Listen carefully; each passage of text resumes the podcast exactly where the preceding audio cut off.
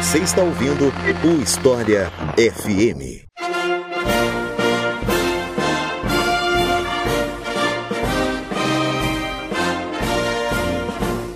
Napoleão Bonaparte, esse sujeito que voltou para a boca do povo agora que acabou de sair um filme do Ridley Scott sobre essa figura.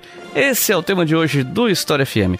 Eu sou Eclis Rodrigues e para falar sobre Napoleão e um pouco desse contexto da França no período napoleônico, convidei o professor Daniel Gomes de Carvalho do História Pirata, a quem eu passo a palavra para se apresentar para vocês. Então, Daniel, seja muito bem-vindo à História FM. Fique à vontade para se apresentar para o pessoal. Bom dia, boa tarde, boa noite, todos os ouvintes, todas as ouvintes que estão aí escutando a gente. Antes de tudo, Iclis, queria agradecer muito pelo convite. Eu já escuto o seu programa, acho que desde o começo, desde que você lançou o podcast, eu tenho escutado, eu lembro lá na pandemia, 2020, eu caminhando, caminhando de máscara, evidentemente, das ruas vazias, e escutando o seu programa. Então é um prazer enorme estar aqui. Admiro muito o seu trabalho, um trabalho de grande qualidade, fico muito feliz. Então, para quem não me conhece, me chamo Daniel Gomes de Carvalho. Eu sou professor de História na Universidade de Brasília, mas nesse exato momento em que a gente está gravando, eu estou me mudando de cidade e de universidade. Eu estou indo para a USP, para a Universidade de São Paulo, onde eu vou trabalhar na área de História Moderna. Estou me mudando exatamente nesse momento. E eu trabalhei no meu doutorado com Thomas Paine e a Revolução Francesa e tenho desde então ampliado um pouco para esse período revolucionário, outras pesquisas um pouquinho nesse caminho. Tenho também um podcast, História Pirata, mais recente e também, em parte, a gente se inspirou bastante no, no História FM, no trabalho do Iclis, quando a gente começou. E é isso, espero que vocês gostem do programa de hoje. E então é isso. Vamos conhecer um pouco mais a figura de Napoleão Bonaparte, depois que eu falar para vocês da nossa campanha no Apoia-se.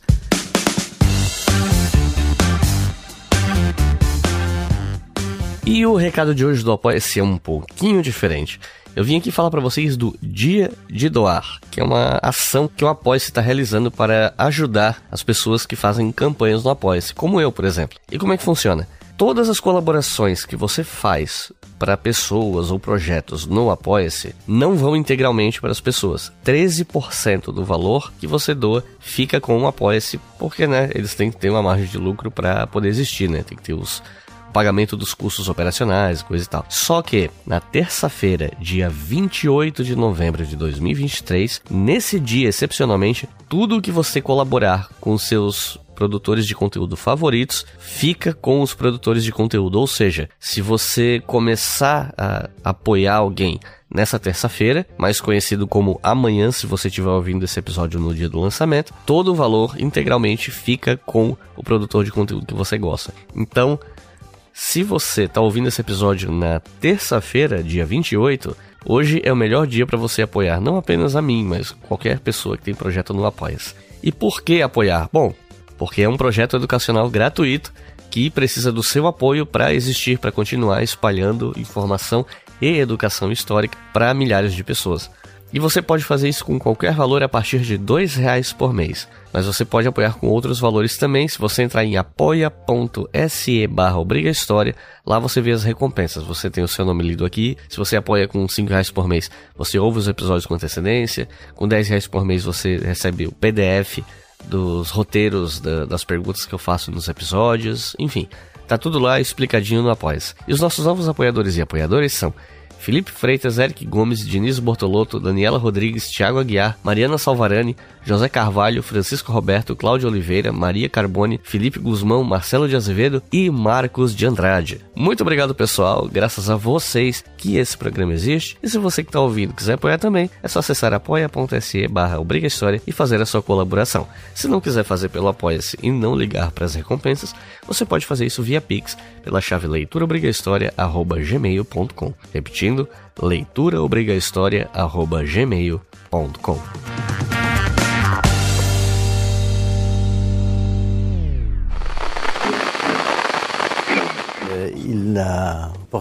Ele usava chapéu como todos, mas em vez de usar as pontas perpendiculares aos ombros, ele as colocava alinhadas a eles e assim criou um estilo próprio. No campo de batalha, Napoleão era reconhecido de muito longe e ele usou seu chapéu assim por toda a vida. E ele a toute sa vie porté seu chapeau como ceci.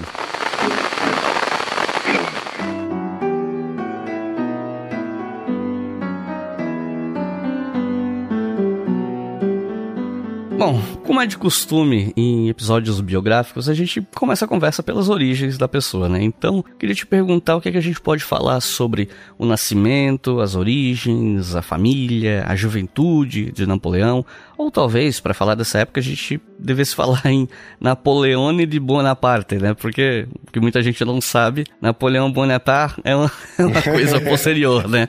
pronúncia em francês é posterior. Então... É, exatamente. Exa Antes de eu falar da infância dele, só fazer algumas observações iniciais para quem está escutando que eu acho interessante. É, eu queria que as pessoas soubessem que foi feita uma contabilização da quantidade de estudos sobre Napoleão que, que existiram, de livros sobre Napoleão e artigos, entre 1815 e a década de 1980. E sabe, Iclis, foram encontrados 220 mil livros e artigos sobre Napoleão, ali pe pegando do final da era napoleônica até a década de 1980. Se a gente contabilizar dos anos 80 até hoje, acho que isso não foi feito ainda, talvez esse número dobre. Então, começo o, o nosso podcast com essa informação para que as pessoas saibam que é um dos personagens mais estudados da história. Talvez como personagem secular, quero dizer, alguém que não é santo, que não é visto como divino, talvez seja o personagem secular sobre o qual mais se escreveu. E é interessante porque no nosso podcast de hoje, eu vou tentar mostrar um pouco para as pessoas, diminuir um pouco para as pessoas aquela ideia de uma excepcionalidade do papel de Napoleão, né? Quer dizer, tem um historiador, e aí aqui eu cito rapidamente esse historiador chamado Adam Zamoski,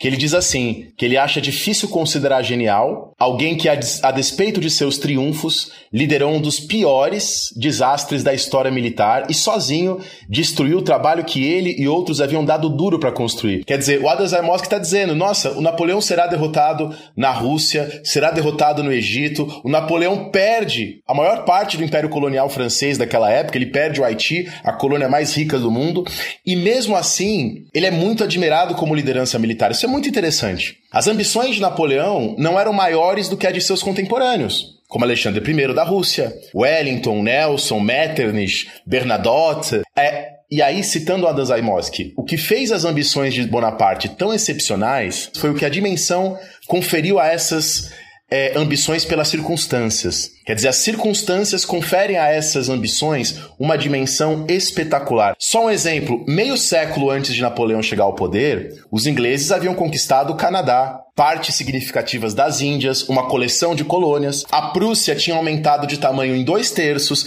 A Rússia aumentou as suas fronteiras em 600 quilômetros para dentro da Europa. Contudo, ninguém fala que Jorge III, Federico Guilherme II e Catarina II, os soberanos desses lugares, eram monstros megalomaníacos. Mas fala-se isso de Napoleão. Em parte, isso se deve ao fato de Napoleão ter sido derrotado. E os vitoriosos de 1815 passam a representá-lo como um, como um monstro, como um ogro, como eles gostavam de dizer. É, é muito interessante. E eu falo isso como introdução para que as pessoas coloquem essa questão: como é que Napoleão se tornou Napoleão? Como é que as coisas aconteceram das, da maneira que aconteceram? Então, agora, Iclis, respondendo efetivamente sua pergunta.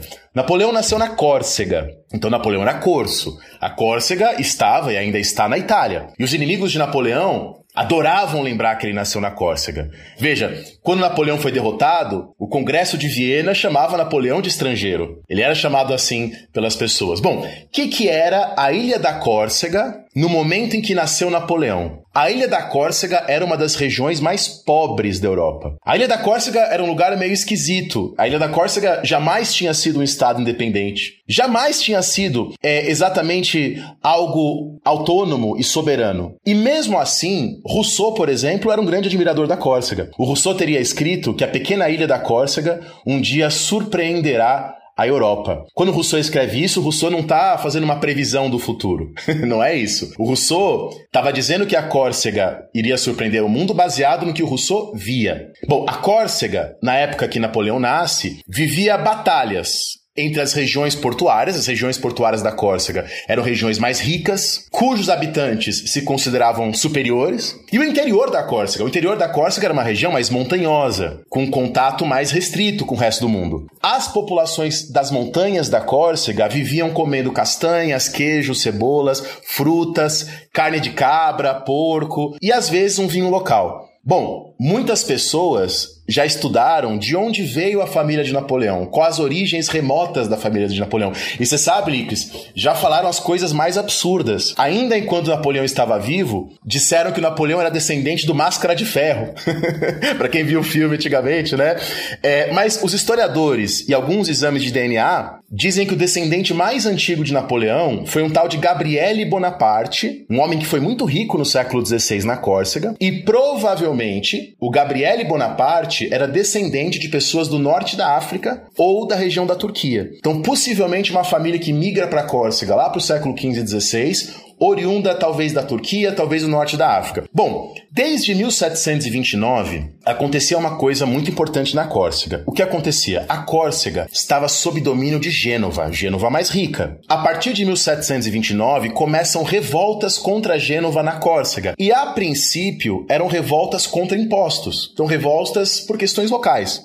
Porém, numa cidade da Córcega, que é a cidade de Corte, em 8 de janeiro de 1735, uma assembleia proclama a independência da Córcega. A coisa se radicaliza. E aí nós teremos adiante o protagonismo de um cara que o Napoleão admirou por muito tempo, que era o Pasquale Paoli. Pasquale Paoli, que era admirado por Voltaire, que era admirado por Rousseau, volta do exílio de Nápoles e proclama em 1755 a República da Córcega contra Gênova, que então, como a gente disse, exercia seu domínio sobre a Córcega. A cidade de Corte é escolhida como capital, porque Corte está numa localização central na Córcega. Paoli, então, convoca uma assembleia constituinte, faz uma constituição Constituição que cria um poder legislativo eleito por sufrágio universal masculino, claro, né? Todos os homens. Não é um sufrágio censitário, não é um sufrágio por renda. E a Constituição confere o poder executivo ao Paoli. Paoli, na, na, na liderança da Córcega, ordena a drenagem de pântanos, constrói estradas, abre pedreiras. Paoli governava do interior montanhoso da Córcega. As áreas portuárias da Córcega estavam mais ligadas a Gênova e resistem mais. Bom, e a família Bonaparte? O que, que ela tem a ver com isso? Carlo e Letícia Bonaparte eram paulistas. Então, paulistas, não é paulistas, né? Paulistas. Apoiavam Pasquale Paoli. É, Falavam com o sotaque da Moca. É. Ô, oh, meu, oh, apoia esse cara, paulistas. e, e, o Carlo e a Letícia, então, era como você falou muito bem, é, Iclis, Buonaparte com U, né? Que é o nome italiano. Só para vocês saberem quem são eles. O Carlo Bonaparte havia se casado com a Letícia Ramonilo com 18 anos. Então o Carlo tinha 18 anos, se casa com a Letícia Ramonilo, que tinha 15, e que se torna então Letícia Bonaparte. A família da Letícia, a família Ramolino, era uma família rica da Córcega. E o dote da Letícia incluía uma casa em Ajácio, mais uma cidade da Córcega, e mais ou menos 12 hectares de terra. Então o casamento foi muito bom para o Carlo Bonaparte. Então a família Bonaparte tinha três casas, uma propriedade, então com vários hectares, vinhas, terras e um moinho. Não era uma família de alta elite, mas era uma família é, é, da, da, elite, mas nem tanto. Tá uma pequena nobreza que eles vão ser depois. Bom, em 1768, o Carlo e a Letícia têm o seu primeiro filho que sobrevive. Né? Eles têm outros filhos que morrem, evidentemente. A mortalidade infantil era muito alta nessa época. Mas o primeiro filho que sobrevive à idade adulta nasce em 1768, é o José Napoleão. Na verdade, eles chamavam ele de Giuseppe, né? o nome italiano. Só para as pessoas que estão escutando saberem e se organizarem aí no, na narrativa. O casal Bonaparte, Carlo e Letícia, eles vão ter ao longo da vida 12 filhos. E desses 12, oito vão sobreviver até a idade adulta. Então, o primeiro que sobrevive é o José Bonaparte, o segundo é o Napoleão, que nasce em 1769, o terceiro é o Luciano Bonaparte, que nasce em 1775, o quarto, a Marianne, depois chamada de Elisa Bonaparte, 1777 que ela nasce, o quinto, o Luiz Bonaparte, nasce em 1778, é, e depois a Pauline Bonaparte, nasce em 1780, a Caroline Bonaparte, 1782, e por último, o Jérôme Bonaparte, de 1783. Isso é muito importante porque se a gente pegar todas as, a família Bonaparte, então são oito filhos que sobrevivem, dos oito, um vai se tornar imperador e quatro serão em algum momento reis ou rainhas. Então dos oito, cinco serão monarcas em algum momento da vida e nenhum era no momento do nascimento. Isso é interessantíssimo, né, da gente pensar. Bom, Então, voltando, o Carlo Bonaparte, ele fez universidade, ele publicou, o Carlo, o pai do Napoleão, publicou uma dissertação sobre direitos naturais, o que revela que o pai do Bonaparte, do Napoleão, o Carlo Bonaparte, tinha familiaridade com o pensamento iluminista. Bom, Paoli é presidente da República Corsa e Gênova não estava em condições de vencer a Córcega nesse momento, porque Gênova vivia problemas internos. O que que Gênova fez? Em 1768, por um tratado chamado Tratado de Versalhes, tem vários tratados de Versalhes na história, né? Gênova vende a Córcega para a França, para saldar, na verdade, as dívidas que Gênova tinha em relação à França. E aí, as tropas do rei da França, Luís XV, atacam a Córcega e derrotam Paoli. O Paoli é exilado na Inglaterra. Ele é levado por dois navios britânicos para a Inglaterra e o Paoli vai morar um tempão na Inglaterra e se tornará alguém, inclusive, simpático ao modelo político inglês. Isso vai ser importante depois. O Carlo e a Letícia Bonaparte fizeram o que com a derrota da Córcega? Carlo e Letícia Bonaparte, mesmo sendo paulistas até então, juraram fidelidade à França. Como, aliás, boa parte da elite da Córcega. Numa carta, o Carlo Bonaparte disse assim: Eu fui um bom patriota e fui um paulista em meu coração, mas o governo de Paoli deixou de existir. Agora nós nos tornamos franceses. Então é nesse momento, então veja, a Córcega é cedida à França em 1768 por Gênova e o Napoleão Bonaparte nasce no ano seguinte, 1769. Tá? O nome Napoleone, né, o nome que ele tinha, é uma homenagem ao tio avô do Napoleone que tinha morrido dois anos antes. Bom, o Carlo Bonaparte, nesse momento, se alia então aos franceses. E aliando-se aos franceses, ele consegue um posto no tribunal da cidade de Ajaccio, né, que é a cidade então que eles moravam, e muito espertamente, muito espertamente, o Carlo Bonaparte se alia ao governante militar que a França impõe para Córcega, tá? O nome dele era Charles Louis, o Conde de Marbeuf, tá? E possivelmente, Iclis, o Conde de Marbeuf, isso é bem provável pelas fontes, etc., foi amante da Letícia Bonaparte, né, da esposa do Carlo, da mãe do Napoleão. Bom, seja como for, o Conde de Marbeuf ajuda bastante o Carlo Bonaparte e a família Bonaparte, se torna uma espécie de protetor. O que era inclusive uma estratégia da própria França para dominar a Córcega, se aliar às elites locais. Então era uma troca, de certa maneira. Bom, qual era o projeto de Carlo Bonaparte? Ele estava decidido que o seu filho mais velho, o José Bonaparte, seguiria a carreira na igreja e que o seu filho mais novo, o segundo filho, Napoleone Bonaparte, iria para o exército. Esse era o plano do Carlo. O Carlo então busca a ajuda do Marbeuf para isso e o Carlo Bonaparte consegue uma vaga para o José Bonaparte no seminário da cidade de Autun e consegue depois uma vaga para o Napoleone. Prime primeiro, o Napoleone Bonaparte estuda no mesmo colégio, não, no colégio religioso de Autun, mas o Napoleone estuda lá para aprender francês. E parece, inclusive, que o Napoleone conseguiu resultados sofríveis em língua francesa. Foi bem mal nas provas de francês, mas passou, deu para passar. Mas é justamente graças à atuação de Carlo Bonaparte junto ao Marbeuf e junto à corte de Luís XVI que o ministro da Guerra da França, Montabaret, consegue uma bolsa para Napoleone na escola militar de Brienne. Aliás, para quem gosta de história da Revolução Francesa, a escola militar de Brienne era protegida por Lomenie de Brienne, que era um dos ministros de Luís XVI, que faz aquelas reformas econômicas que dão errado. Isso é importante para a Revolução Francesa. Bom, o Napoleão Bonaparte, então, nesse momento, tem nove anos de idade. Estamos no ano de 1779. Então, aos nove anos de idade, Napoleone já tinha estudado francês em Autun e aí ele é transferido para a escola militar de Brienne. Então, ele começa, aos nove anos, a sua carreira militar. E ele vai ficar lá em Brienne de 15 de maio de 1779 até 30 de outubro de 1784. General, we are discovered. Good.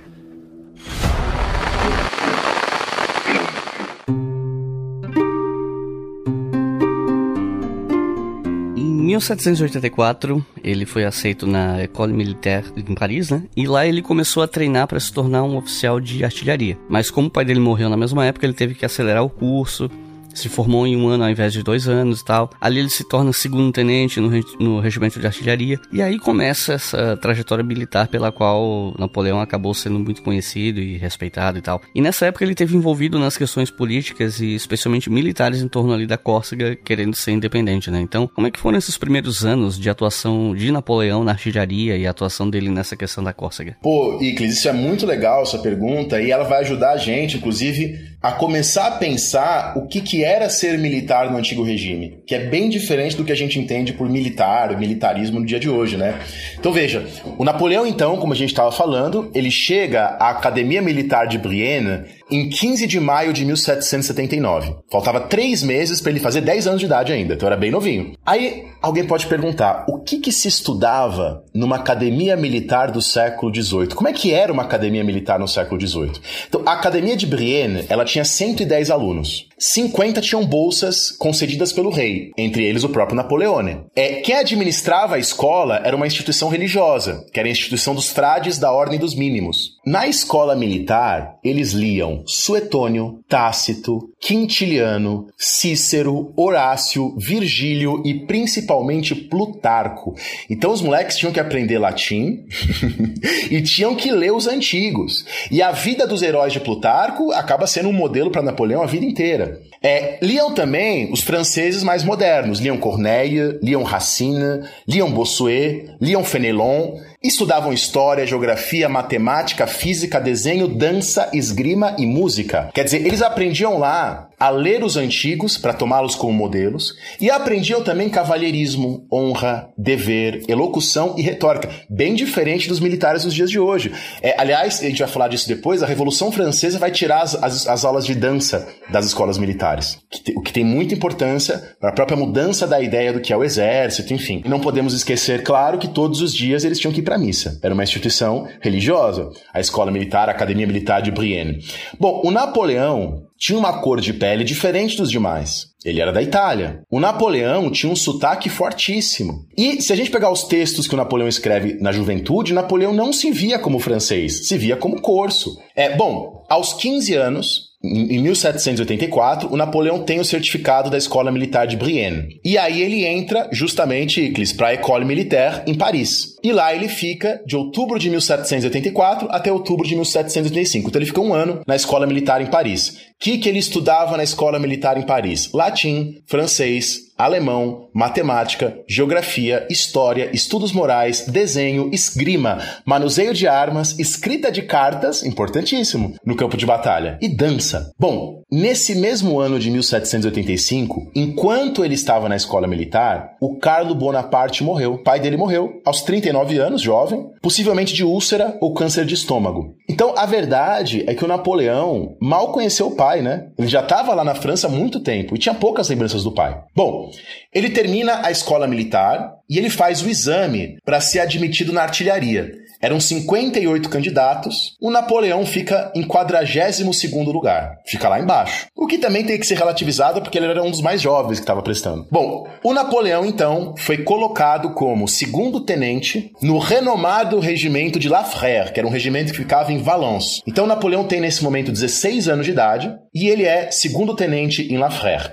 Como segundo tenente, na documentação, o nome dele estava registrado como Napoleone de Bonaparte, né? Então estava tava registrado ainda em italiano. Aí a gente se pergunta, como é que o Napoleão, então, tenente, 16 anos de idade, como é que ele se via? Como é que ele se enxergava? A documentação, as cartas, nos levam a crer que o Napoleão se enxergava como alguém que seria um homem de letras. Ele se considerava um republicano, um patriota corso e um seguidor apaixonado de Paoli. Adorava ler a Nova Heloísa do Rousseau, adorava ler Paulo e Virgínia do Bernardin de Saint-Pierre, textos iluministas clássicos. Aí as pessoas costumam falar assim: nossa, então Napoleão era um grande leitor dos clássicos, leitor dos iluministas. Muito cuidado, pessoal. Eu, eu quis mostrar para vocês na minha narrativa que não tinha nada de excepcional nisso. Né? Veja, é, é, o estudo dos clássicos era, era fundamental nas escolas militares. Todo mundo lia, todo mundo tinha, tinha que ler. Lembremos que um dos maiores textos do século XVIII, As Ligações Perigosas, né, bastante conhecido aqui entre nós, do, do Laclos, foi escrito pelo Laclos, que era também oficial de artilharia. Então não tinha nada de excepcional nessas leituras que o Napoleão fazia. Elas eram parte da formação naquela época. Bom, 1786, Napoleão está com 17 anos e ele pede a sua primeira licença para ir para Córcega lidar com a herança da sua família, visto que seu pai tinha morrido. Por que, que eu falei primeira licença? Porque o Napoleão vai pedir um monte de licença na vida dele.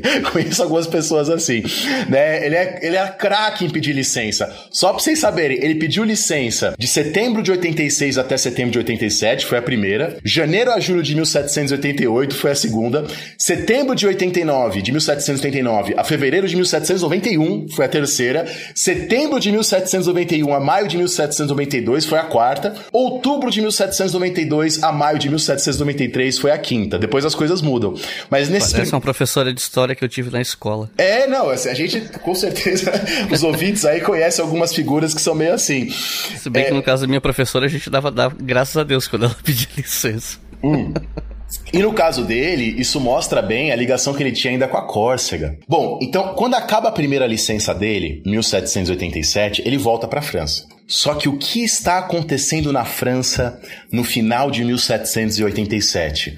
Os parlamentos e a nobreza estão se levantando contra as reformas de Luís XVI. É aquilo que a historiografia chama de a Revolução Aristocrática, que é o que começa a Revolução Francesa, né? Que é o que começa a Revolução Francesa. Não vou dar detalhes aqui da Revolução Francesa, né, Iclis? Porque vocês têm aqui um programa excelente sobre a Revolução Francesa. Mas só para o pessoal se situar, quem começa a Revolução Francesa é a aristocracia da França que começa se levantando contra as reformas de Luís XVI. Depois a coisa sai do controle. É, a questão é, o Napoleão volta para a França nesse contexto e o Napoleão vai ficar no seu regimento de artilharia. O regimento de artilharia de Napoleão agora estava na cidade de Auxonne. Nesse período em Auxonne, ele como tenente, ele tinha lido a Clarissa, do Richardson, Os Sofrimentos do Jovem Werther, do Goethe, e em 1788 ele escreve uma novela gótica, tá? Uma novela sobre uma conspiração contra Carlos I. E, era um, e, e também ele escreve um texto ambientado no mundo árabe, chamado La Masque Prophète.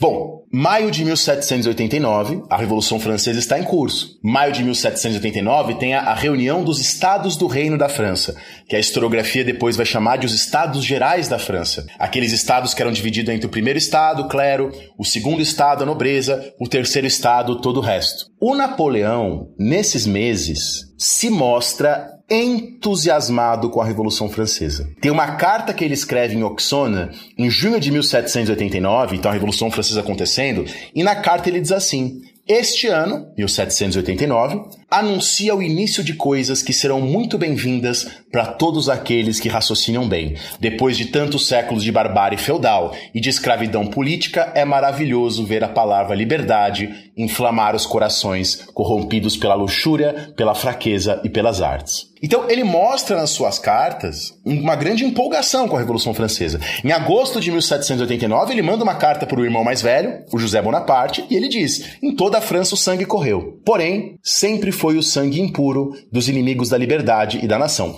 Porém, é preciso fazer um porém. Porque Iclis, ao mesmo tempo que ele se mostra entusiasmado com a Revolução Francesa, ele nunca deixou de criticar a ação popular. Então, ele era entusiasmado pelos parlamentares, pela Revolução Burguesa. Mas ele sempre via com desconfiança e criticava muito as ações do povo na Revolução Francesa. Bom, seja como for, o Napoleão entra na Sociedade dos Amigos da Constituição. A Sociedade dos Amigos da Constituição ficava no primeiro momento no Café Amaury, em Versalhes. Depois, essa sociedade se transfere para o convento de São Jacobo, ou de São Tiago, em Paris. E por isso que eles ficaram conhecidos como Clube dos Jacobinos, apesar do nome ser Sociedade dos Amigos da Constituição. Porém, é importante dizer que nesse comecinho, o Clube dos Jacobinos era bem diferente do que ele vai ser depois. Nesse começo, no Clube dos Jacobinos tinha um monte de monarquista, mas eram monarquistas constitucionais, favoráveis à Revolução. Então, no começo, o Clube Jacobino era um clube misto. Tinha republicanos, monarquistas. A família do Napoleão vai entrar no Clube Jacobino da Córcega, né? O José Bonaparte e o Luciano Bonaparte, o irmão mais velho e o irmão mais novo, vão entrar no Globo Patriótico, o Clube Patriótico de Ajaccio, na Córcega, que era o nome do Clube Jacobino da Córcega. Aliás, um dado interessante para quem está escutando, a Itália é o lugar que mais teve clube jacobino fora da França. Teve vários. Isso é muito importante. Bom, a Revolução Francesa continua, Napoleão é tenente, e como a gente sabe, quando a Revolução Francesa abole os privilégios, abre-se o caminho para que Napoleão possa ascender, que Napoleão não era da alta nobreza. Em setembro de 1790, a Revolução Francesa faz uma nova constituição militar quem redige essa Constituição é um cara chamado Alexandre de Lamé. Então, a nova Constituição Militar da França abole todos os privilégios das Forças Armadas, então institui o mérito nas Forças Armadas, e olha que interessante isso. Eles fazem cotas para novos soldados. Como assim? A nova Constituição Militar da França reserva um quarto das novas indicações de oficiais para soldados rasos. Essa cota que eles fazem é feita para quê? Para que antigos nobres não monopolizem os altos cargos do exército. Né? Já que os antigos nobres tinham mais experiência, poderia acontecer que, mesmo com a abolição dos privilégios, eles ainda monopolizassem os altos cargos, ainda fossem oficiais. Então, eles reservam um quarto das direções do exército para soldados rasos, para pessoas que vinham, portanto, do, ter do terceiro estado, para não privilegiados. É, ao mesmo tempo, a Revolução Francesa cria a Guarda Nacional, inicialmente liderada pelo Lafayette e depois incorporada no exército ativo.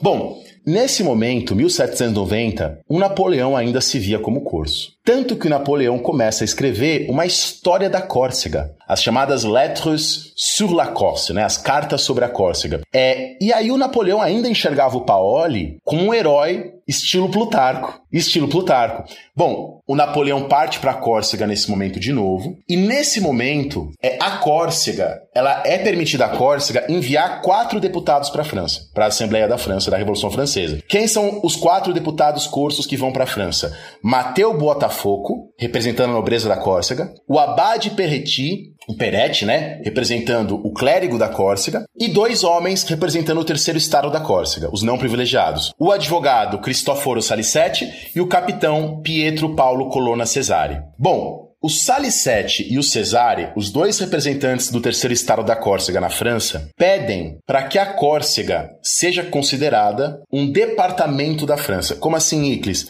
Para que a Córcega estivesse em igualdade com o resto da França, que ela não fosse uma colônia, que a Córcega fosse regida pelas mesmas leis que regem a França. O Napoleão ajuda nessa campanha. O Napoleão se encontra pessoalmente com Mirabeau, que era um deputado da Córcega, para defender a igualdade da Córcega em relação aos departamentos da França. Então perceba que a Córcega não queria nesse momento se separar da França. A Córcega queria ser integrada na nação francesa. E eles conseguem isso, eles têm sucesso. A Córcega é considerada um departamento da França. O Paoli, que estava exilado na Inglaterra, volta do exílio, é recebido em Paris como herói e o Paoli finalmente viaja para Córcega para assumir como líder, como governante vários, várias décadas depois dele ter sido destituído, né? O Napoleão fica empolgadíssimo com isso. E o Napoleão esperava que ele voltaria para Córcega e o Paoli ia abraçar ele, né?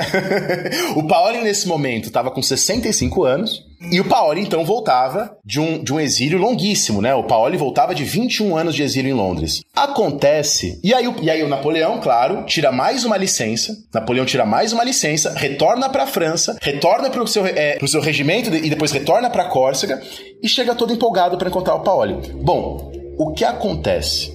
Acontece que o Paoli via o Napoleão como membro de uma família que tinha se submetido à França. O Paoli lembrava bem que Carlo e Letícia Bonaparte tinham se aliado ao Conde de Marbeth. Então o Paoli não só considerava o Napoleão muito jovem para isso, mas via Napoleão como alguém de uma família de traidores. E isso parece ferir bastante o Napoleão. Mas no primeiro momento, o Napoleão fica tentando conseguir a aprovação do Paoli. O Napoleão chega a escrever um texto em defesa do Paoli, chega a escrever um texto. Napoleão nesse momento também escreve um diálogo sobre o amor. O nome do texto é Dialogue sur l'amour, Diálogo sobre Amor, que é um discurso platônico sobre paixão, sobre amor, que é muito interessante. Bom, enquanto tudo isso está acontecendo, Paoli volta para Córcega, Napoleão tentando conseguir apoio de Paoli, Paoli desprezando Napoleão. É em junho de 1791, o rei Luís XVI tenta fugir de Paris.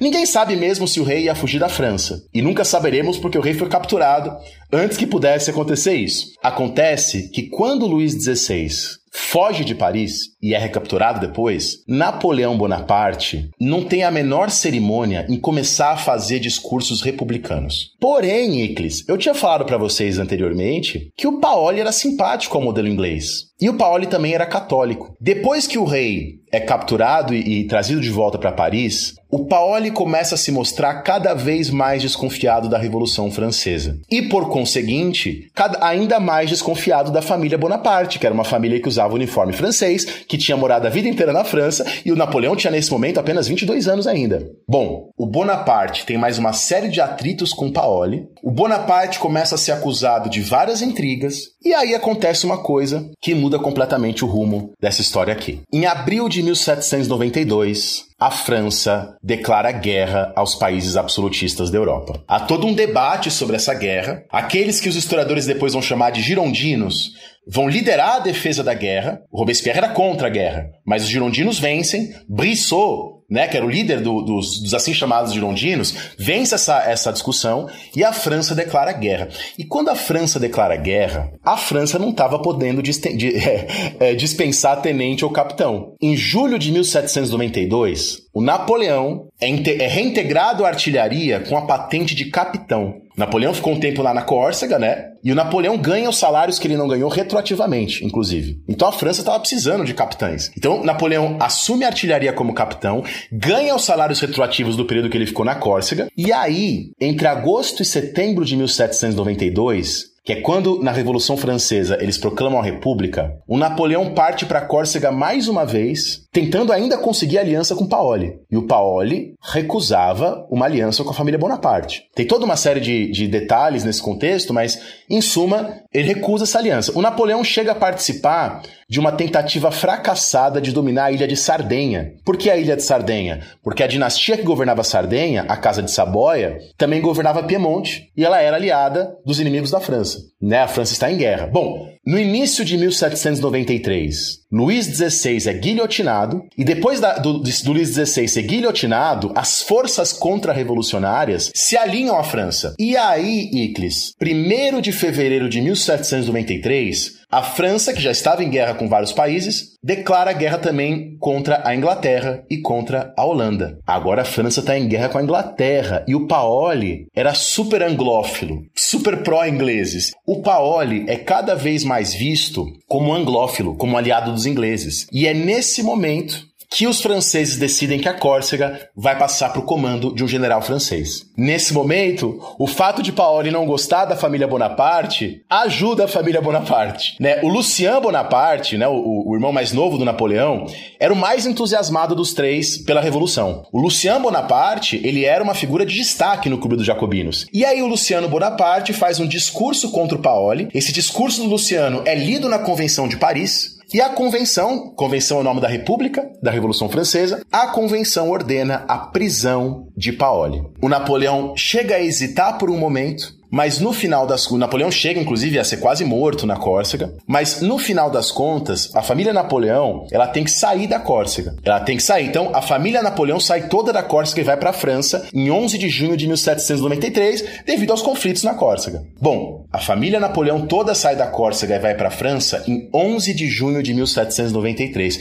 Por que que essa data é importante? Porque alguns dias antes, os girondinos tinham sido expulsos da convenção. E a convenção estava sob domínio da montanha. Montanha é o nome que a gente dá para jacobinos e outros grupos de esquerda, né? Bom, essa narrativa é muito importante para a gente entender como é que o Napoleão acabou no campo dos jacobinos, né? Então, o Napoleão acaba empurrado por campo dos jacobinos, um pouco em função do conflito que ele tinha com Paoli e em função também da guerra que está acontecendo e que faz a França precisar ter capitães atuando. E com isso, então, é, é, eu respondo mais essa pergunta. ilha da Córcega, 250 anos atrás, no dia 15 de agosto, nascia a quarta criança do casal Carlo e Maria Letícia. A criança era ninguém menos que Napoleão Bonaparte. Na verdade, seu nome de batismo era outro, em estilo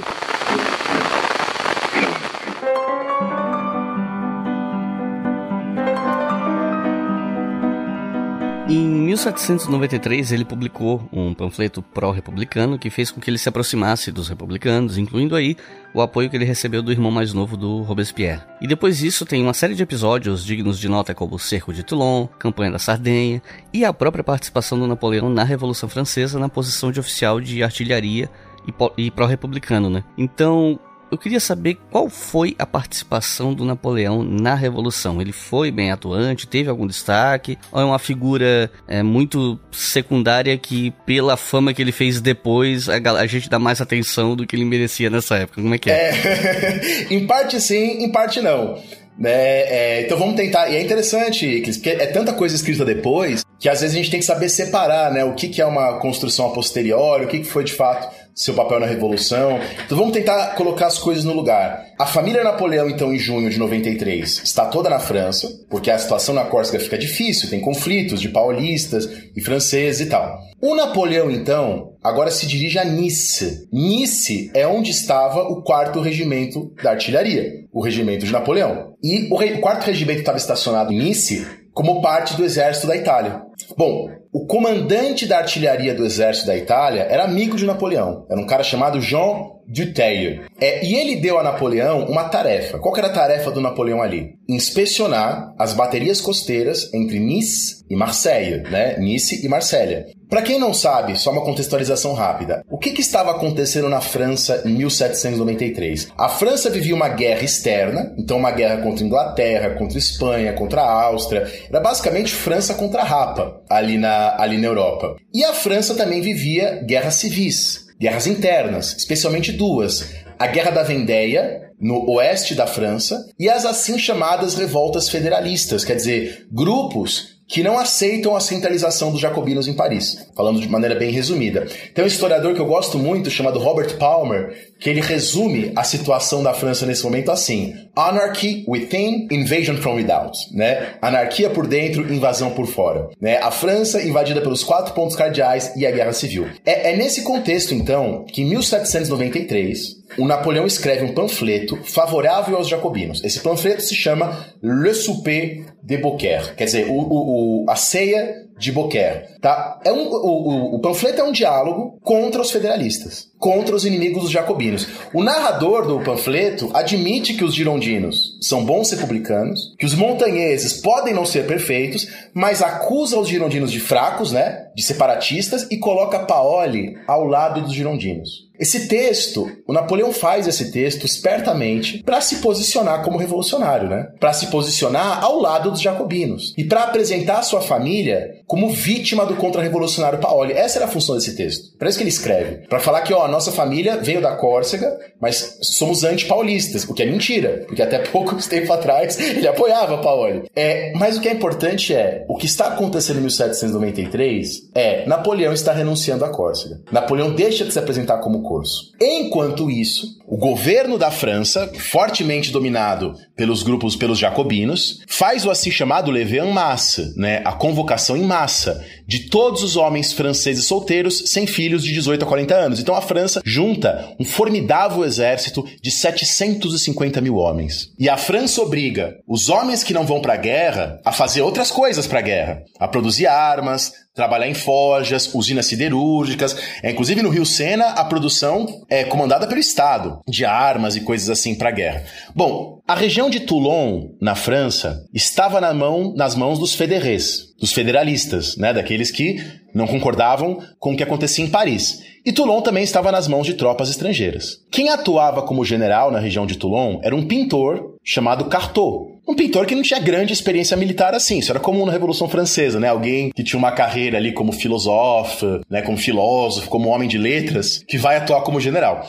O Cartot designa Napoleão como capitão para o comando do posto de artilharia para enfrentar os exércitos federalistas que cercavam Toulon. Bom, logo Napoleão acaba como chefe de bataillon, um, um, posto acima, que seria equivalente à patente de major. E aí que o Napoleão se aproxima de Robespierre, não do Maximilien de Robespierre, que estava em Paris, mas do irmão mais novo do Maximilien de Robespierre, o Augustin Robespierre. Três dias após o Napoleão vencer em Toulon, em 22 de dezembro de 1793, é, o Napoleão Bonaparte estava nesse momento com 24 anos e por sugestão do Augustin Robespierre, do Agostinho Robespierre, se a gente for traduzir, o Napoleão se torna general de brigada. Napoleão conhece também um outro jacobino chamado Barras. Barras vai ser muito importante mais tarde. É, e bom, e o Napoleão se aproxima, portanto, do Augustin Robespierre, do Agostinho Robespierre.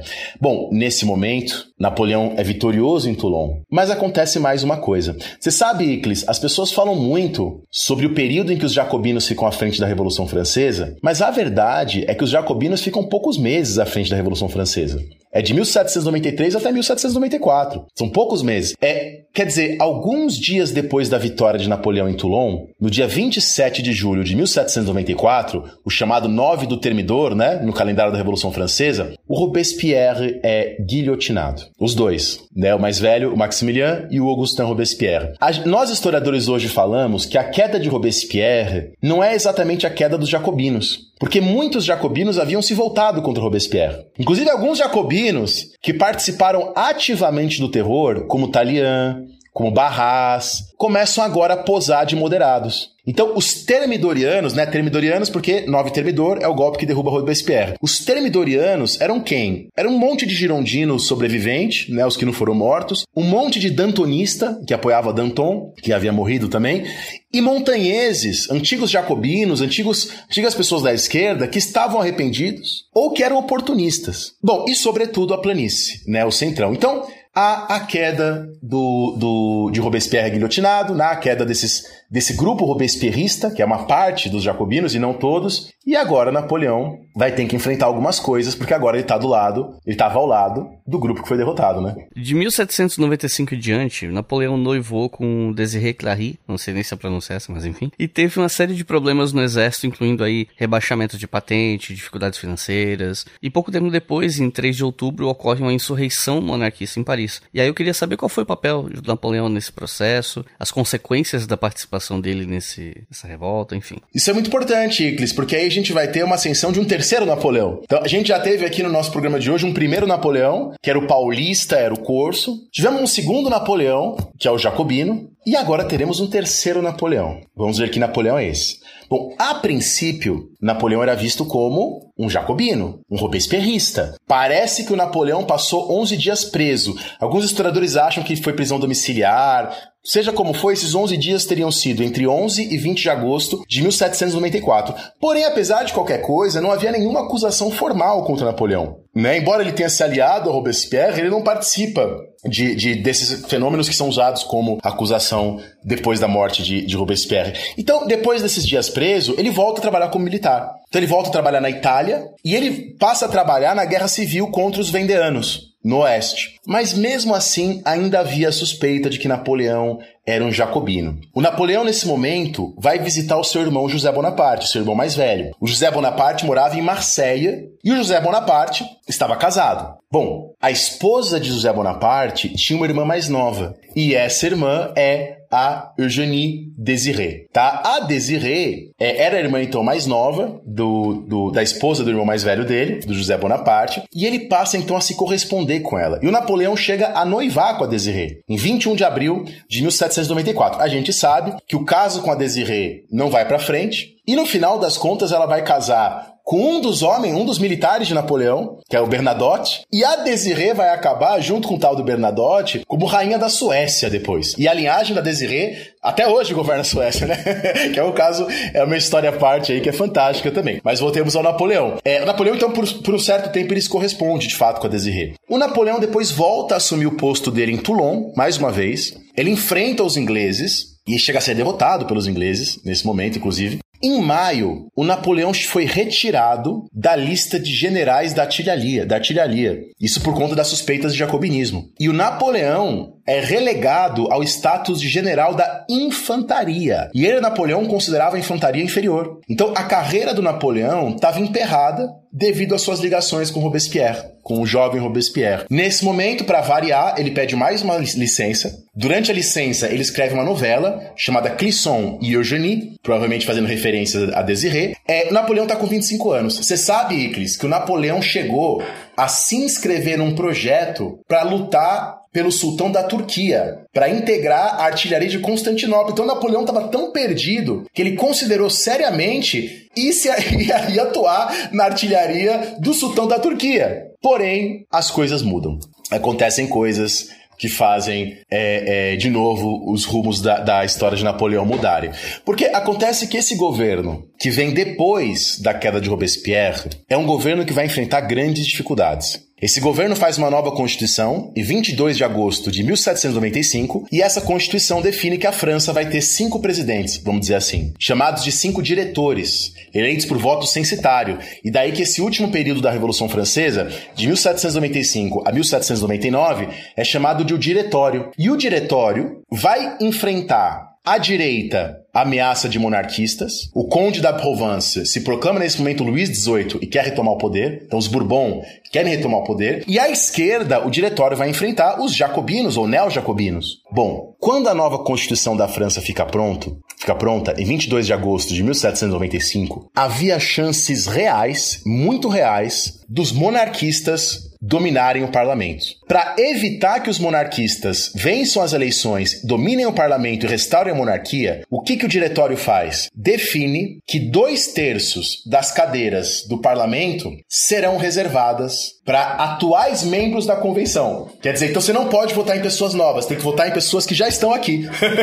é, no final das contas, Apesar da queda de Robespierre, permanece no diretório a ideia de salvação pública. O que é a ideia de salvação pública?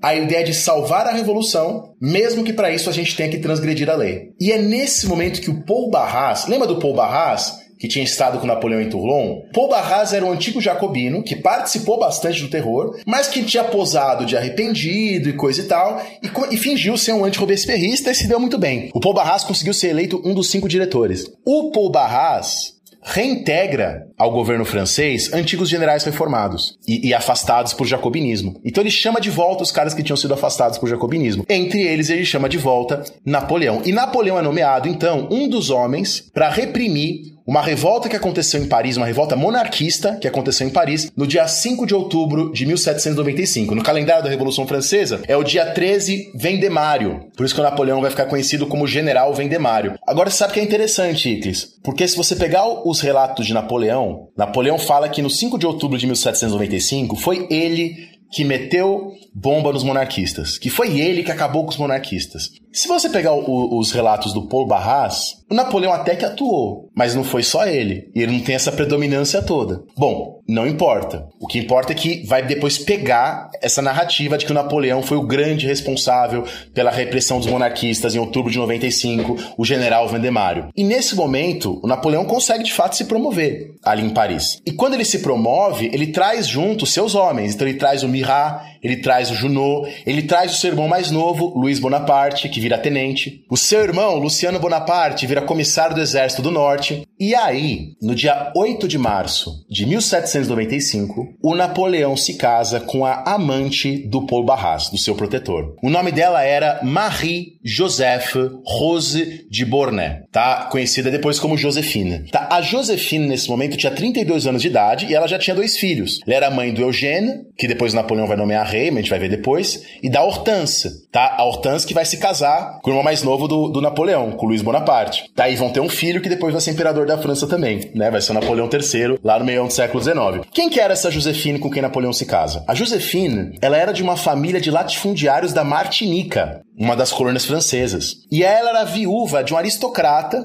então proprietário na Martinica, um, um, um, aristocrata que tinha sido guilhotinado no terror. E depois ela vive na corte, tentando sobreviver. Apesar dela ter 32 anos, quando ela se casa com Bonaparte, ela assina como se ela tivesse 28, 4 a menos do que ela tinha, e o Napoleão assina como se tivesse 27, um a mais. Então eles mudam a sua idade para tentar não chocar, é, é, é, a França, enfim, devido aos costumes da época. E o casamento na igreja vai acontecer bem depois só. Nove anos depois, e depois eu vou explicar por quê. Que eles demoram nove anos para se casar na igreja, porque isso vai ser importante. É, bom, então ele, ele tem então seu primeiro casamento com a Josephine de Beauharnais, que era amante do Paul Barras. Então um casamento, obviamente, com tonalidades fortemente políticas. Bom, nesse momento, a Inglaterra era o principal inimigo da França nas guerras. A Inglaterra continuava inacessível, era possível invadir a Inglaterra. Já que a Inglaterra Inglaterra era impossível de ser invadida nesse momento, eles começam a focar na Áustria. E a Áustria dominava fortemente a Itália. Então, por, por sugestão do Paul Barras, O Napoleão assume, em 27 de março de 1796,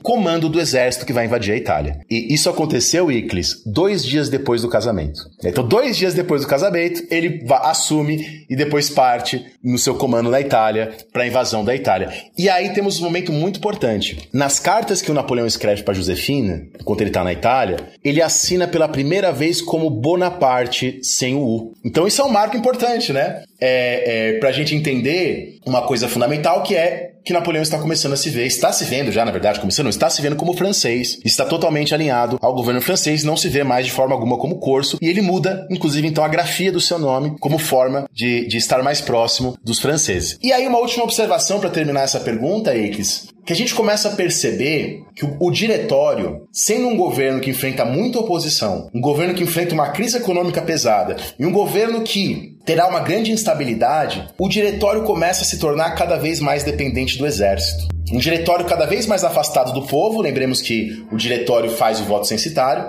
cada vez mais dependente do exército. Isso vai ser importante para o que a gente vai falar daqui adiante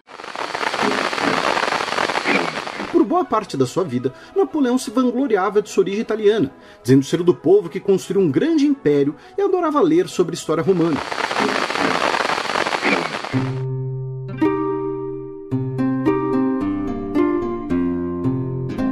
Bom, Aqui eu queria pedir para você falar um pouco pra gente sobre as campanhas dele na época, como a primeira campanha italiana e a expedição no Egito. O que é que dá para falar sobre isso?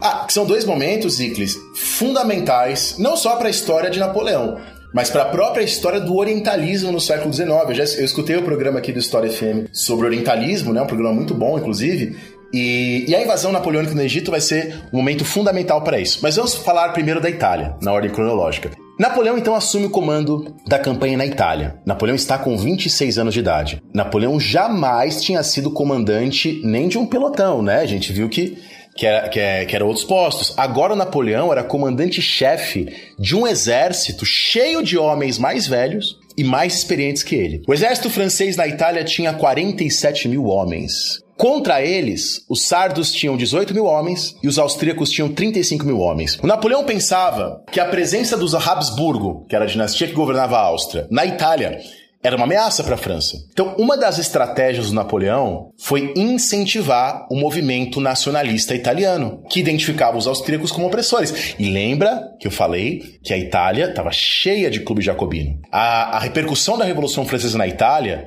vai se confundir com a luta contra os austríacos. Napoleão força o Papa Pio VI a fugir para Florença. Em Nápoles, os monarcas Ferdinando e a arquiduquesa Carolina se refugiam, fogem para Sicília. Os estados papais, e o Ducado da Toscana são invadidos pelas tropas de Napoleão. Os austríacos são derrotados em Lonato, em 31 de julho, em Castiglione, em 5 de agosto, em Bassano, em 8 de setembro. A República de Gênova é submetida a novos impostos, feitos por Napoleão. E Bonaparte cria na Itália as assim chamadas Repúblicas Irmãs da Revolução Francesa. Quem eram as Repúblicas Irmãs que Napoleão cria? A República Cisapadana, próxima de Bolonha, depois a República Cisalpina, na Lombardia, e finalmente a República Liguriana, que era Gênova. É legal, né? Pensar que um corso foi lá, dominou Gênova e ajudou a proclamar a República em Gênova. Todas essas, repúblicas, o Napoleão proclama em aliança com os jacobinos locais. E ele impõe nesses lugares a Constituição Francesa de 1795. Embora a Constituição do Diretório de 1795 fosse menos democrática do que a Constituição dos Jacobinos de 1793, que implantava o voto universal, na Itália era uma Constituição revolucionária, porque acabava com os privilégios, acabava com o monopólio dos, das terras por parte da igreja, né?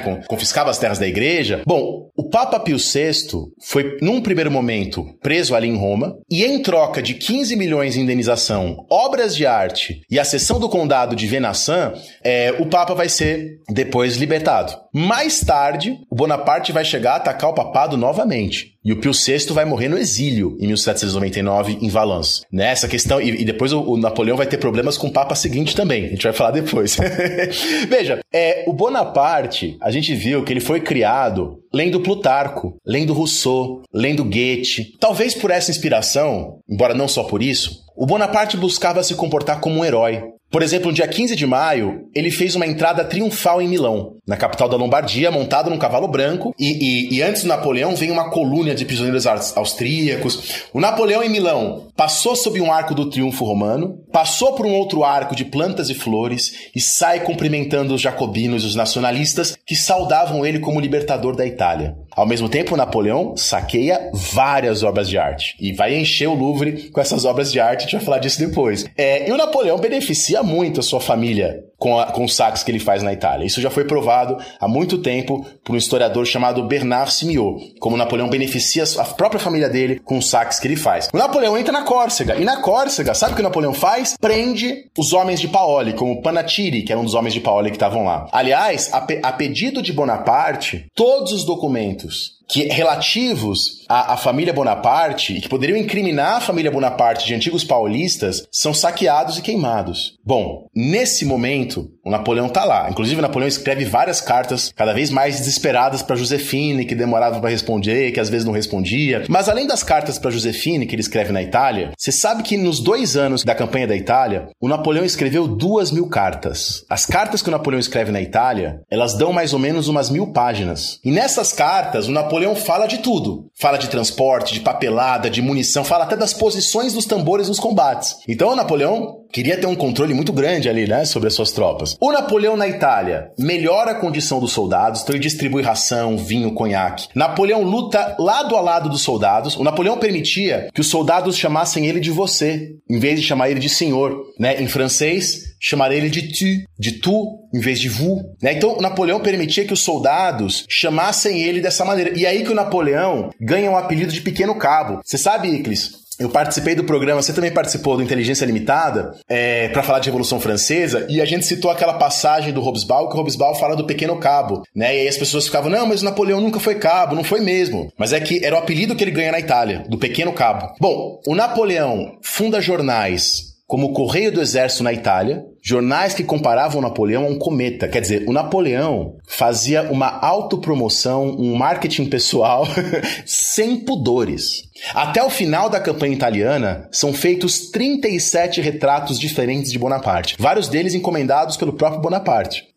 É, no período que ele está na Itália, são vários panfletos escritos em sua defesa. Bom, resumidamente, no ano de 1797, ele assina a paz com a Áustria. Essa paz foi assinada na vila de Campo Formido, mas aí o secretário da França escreveu errado o Campo Formido. E aí ele escreveu como Campo Fórmio e ficou assim o nome do tratado. O Tratado de Campo Fórmio foi uma grafia errada, mas tudo bem. O Tratado de Paz com a Áustria. Quer dizer, quando Napoleão, então, invade a Itália, tem sucesso e assina paz com a Áustria, o Napoleão ganha uma dimensão política que o diretório não esperava. O Napoleão tinha um exército que gostava dele, um espólio de guerra sem precedentes, jornais que faziam propaganda dele sem qualquer pudor. Por exemplo, em fevereiro de 1797, surgiu na França um jornal, né, uma, chamado Jornal de Bonaparte e dos Homens Virtuosos. Quer dizer, o próprio título falava que Bonaparte era virtuoso, diferente dos deputados do diretório que eram corruptos. O Napoleão vivia na rua é chamada Chanterraine. A Rua do Napoleão foi rebatizada para Rua da Vitória, Rue de la Victoire, a Rua da Vitória. O irmão mais novo Napoleão, ele próprio estava preocupado que o irmão dele virasse um tirano. Bom, e lembremos, para terminar essa parte da Itália, que em 1798 é aplicada na Revolução Francesa a Lei Jourdain, que instala o alistamento militar obrigatório e regular na França. Uma revolução, no que diz respeito, enfim, ao exército e coisa e tal. E o Egito? Aliás, eu queria fazer uma breve menção aqui. Eu tenho um orientando meu de mestrado aqui na UNB, o Gino Pinori, que está terminando, vai entregar agora essa semana, um mestrado sobre o Egito Napoleônico, né? É, fica a recomendação até de procurar os, os, artigos dele, quem tiver interesse por esse tema. Bom, qual, o que, que, acontece com o Egito depois da, depois da Itália? Eu, é interessante falar, isso eu aprendi com o meu orientando, com o Gino Pinori, é, é, interessante falar que bem antes da, da Revolução Francesa, bem antes, já existiam projetos da França invadir o Egito. Um dos primeiros projetos foram feitos por um filósofo famoso, que é o Leibniz. Né, o Leibniz falava numa cruzada para cristianizar o Egito. O Leibniz também dizia, isso lá no século XVII, 1672, que o Egito seria a porta para a França dominar o comércio asiático. Então,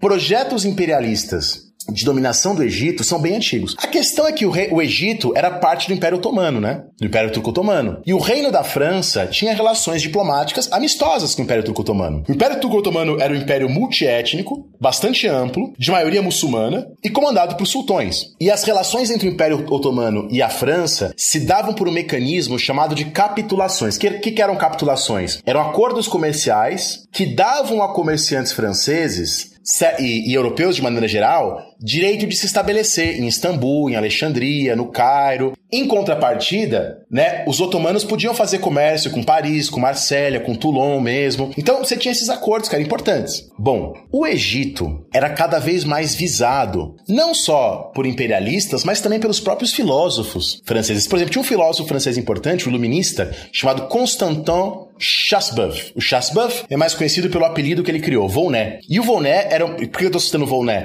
Porque ele era muito lido por Napoleão. Napoleão lia Volney, admirava Volney. Volney estava vivo ainda. O Volney acreditava que o Egito era uma população bárbara e que devia ser governada por uma sociedade mais esclarecida. Isso foi escrito no século XVIII. Na Revolução Francesa, o abade de Grégoire dizia que a França tinha que fazer alguma coisa para os ingleses não tomarem o planeta Terra. Se a França deixasse, a Inglaterra ia colonizar o mundo inteiro. E o Talleyrand o Talleyrand que havia sido exilado, mas aí o Talleyrand volta para a França nesse momento e se torna ministro das Relações Exteriores. O Talleyrand começava a se aproximar de Bonaparte e o Talleyrand disse para Bonaparte, o Talleyrand também escreveu, que a França tinha que fazer um império colonial no Egito e no Senegal para remediar a saúde econômica da República. E aí a Revolução Haitiana, que a gente vai falar dela daqui a pouco, está em curso e começa-se a, a dizer que a França tinha que dominar o norte da África para substituir as perdas no Caribe. Bom, além de tudo, se a França conquistasse o Egito, ela bloquearia a rota inglesa do comércio de algodão com as Índias e ajudaria os franceses na guerra que os franceses e os ingleses estavam fazendo na Índia. Na Índia, os franceses estavam ajudando o sultão Tipo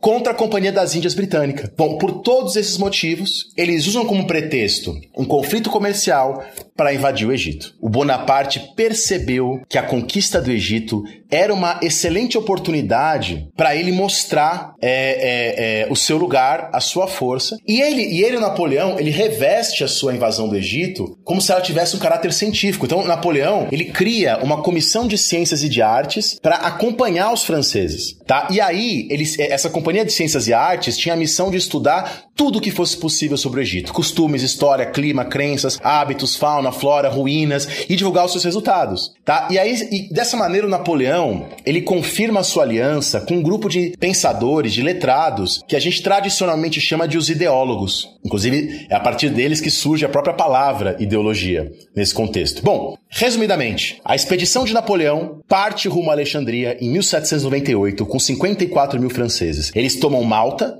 ocupam Alexandria em 1 de julho, derrotam o pessoal, os seus inimigos, na Batalha das Pirâmides e entram no Cairo em 23 de julho de 1798. Napoleão dizia que ele estava buscando a glória em sua fonte, no Oriente, ou seja, Napoleão estava se comparando a Alexandre o Grande e Júlio César, que também tinham invadido o Egito no passado. Napoleão conquista ali o Egito, invade o Egito, estabelece um divã. O que, era o divã? Era um conselho que tinha responsabilidade de administrar o Egito. Esse conselho era composto por membros da Academia Francesa, pelo corpo expedicionário napoleônico é, e por sacerdotes e pessoas da região. E o Napoleão discute o Alcorão com as pessoas do Egito. O Napoleão dizia que ele era, que ele ia se tornar muçulmano ali. O Napoleão estabelece no Egito um sistema de conselhos nativos, uma casa da moeda, hospitais, uma guarda nacional, um novo sistema jurídico uma gráfica, um jornal semanal, estabelece um processo de reforma agrária e ele cria o Instituto do Egito, composto por 160 eruditos que se reuniam duas vezes por semana para discutir. O Napoleão leu o Alcorão e se envolve em discussões é, com clérigos muçulmanos.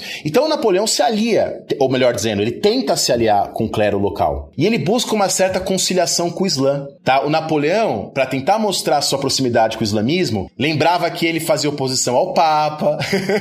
ele falava, ele era, ele era bem oportunista, né? Bom, mas cuidado, o fato de Napoleão fazer essas coisas não nos deve levar a pensar que a dominação napoleônica no Egito foi branda, caridosa ou iluminada. Por exemplo, em outubro de 1798, quando tem uma revolta no Cairo, são 3 mil egípcios mortos. Vários massacres. Há, há um cronista egípcio chamado Abd al-Rahman al-Jabarte que escreveu que os franceses é, excederam todos os limites. E ele relata casos de que franceses atiravam livros corânicos no lixo, diferente do que a narrativa napoleônica diz. Tá? Há um sheik chamado Abdullah al-Shawarki, eu, eu não sei falar árabe, tá? Então essas pronúncias aqui são completamente erradas. É, mas esse sheik escreve um livro defendendo que a libertinagem e o materialismo francês era a consequência última da filosofia grega. Isso é muito legal, Iclis, porque se a gente pega os textos dos sacerdotes egípcios, os sacerdotes egípcios leem a Revolução Francesa como uma decorrência da filosofia grega. Isso é muito interessante. Isso é muito interessante. Bom, enquanto isso, em 1 de agosto de 1798, na enseada de Abukir, o almirante inglês Nelson destrói a frota francesa da região. Quer dizer, a tentativa francesa de dominar as Índias estava fora de cogitação. O Bonaparte ficou no Egito até 1799. Bonaparte é derrotado quando ele tenta avançar para a Síria. O Bonaparte descobre, né, que a sua frota foi queimada pelos ingleses e nesse momento o Bonaparte abandona seu posto no Egito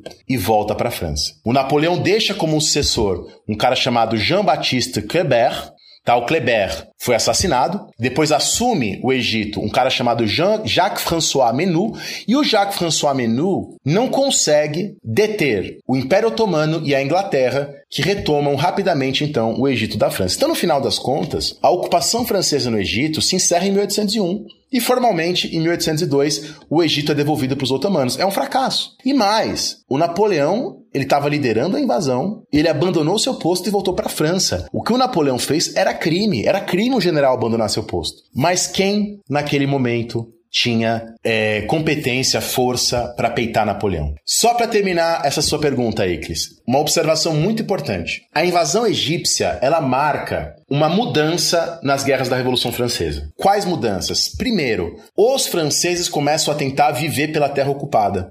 Viver pela terra, da terra ocupada, né, das, da, da comida, da plantação da terra, para que a guerra alimente a guerra. Segundo, cada lugar que os franceses dominam, eles eliminam os privilégios locais e tentam fazer uma igualdade perante a lei, tal qual a Revolução Francesa tinha estabelecido. É a política externa da França conhece, na, na época da, da, invasão do Egito, uma inflexão fundamental. Bom, até então, na Itália, o Napoleão tinha adotado a chamada Política das Repúblicas Irmãs. O que, que era a Política das Repúblicas Irmãs? Para os franceses proclamarem uma república num lugar, eles tinham que contar com o movimento republicano interno. É isso que eles fazem na Itália. Na Itália, Napoleão se alia ao movimento republicano italiano para proclamar as repúblicas italianas. Agora, Napoleão deixa de fazer isso. A chamada política da grande nação, ela era diferente da política das repúblicas irmãs em dois aspectos. Primeiro, não precisa ter um movimento republicano para os franceses invadirem. Segundo, o espaço que a França vai invadir não são apenas as fronteiras da França, mas podem ser qualquer lugar do globo. Então, essa é a política da grande nação. Não precisa mais ter movimento republicano interno e não são só as fronteiras da França. Agora pode ser o globo inteiro. É, então,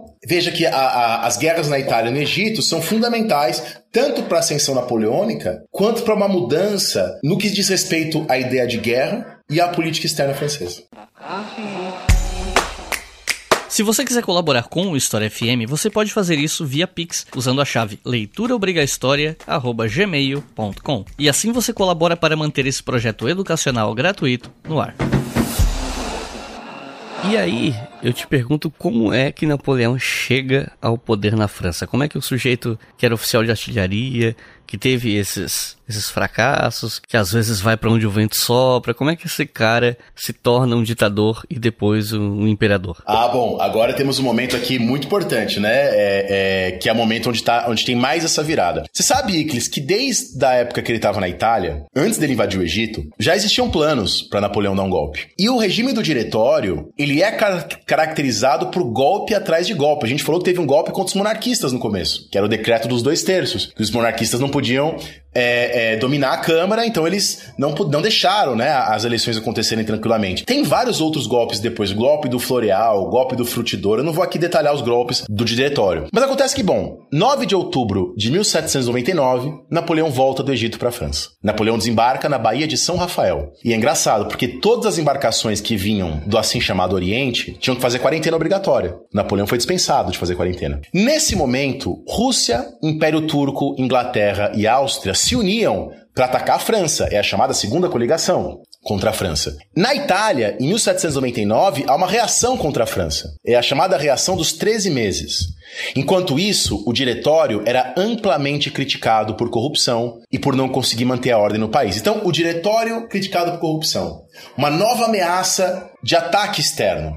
Nesse momento, a França tinha três saídas. A primeira saída seria retornar ao sistema monárquico. A segunda saída seria uma via do meio, consolidar as conquistas moderadas e tal. Uma terceira saída seria a esquerda, jacobina ou babovista. Babovista referente a Graco Babeuf, que era um cara que naquele momento já estava defendendo propriedade comunal das terras. Bom, os neo-jacobinos tinham ganhado as eleições. Então, parecia que a saída ia ser pela esquerda. Porém, é dado um golpe e as eleições são anuladas. Os jacobinos vão lá e triunfam novamente no, no ano seguinte.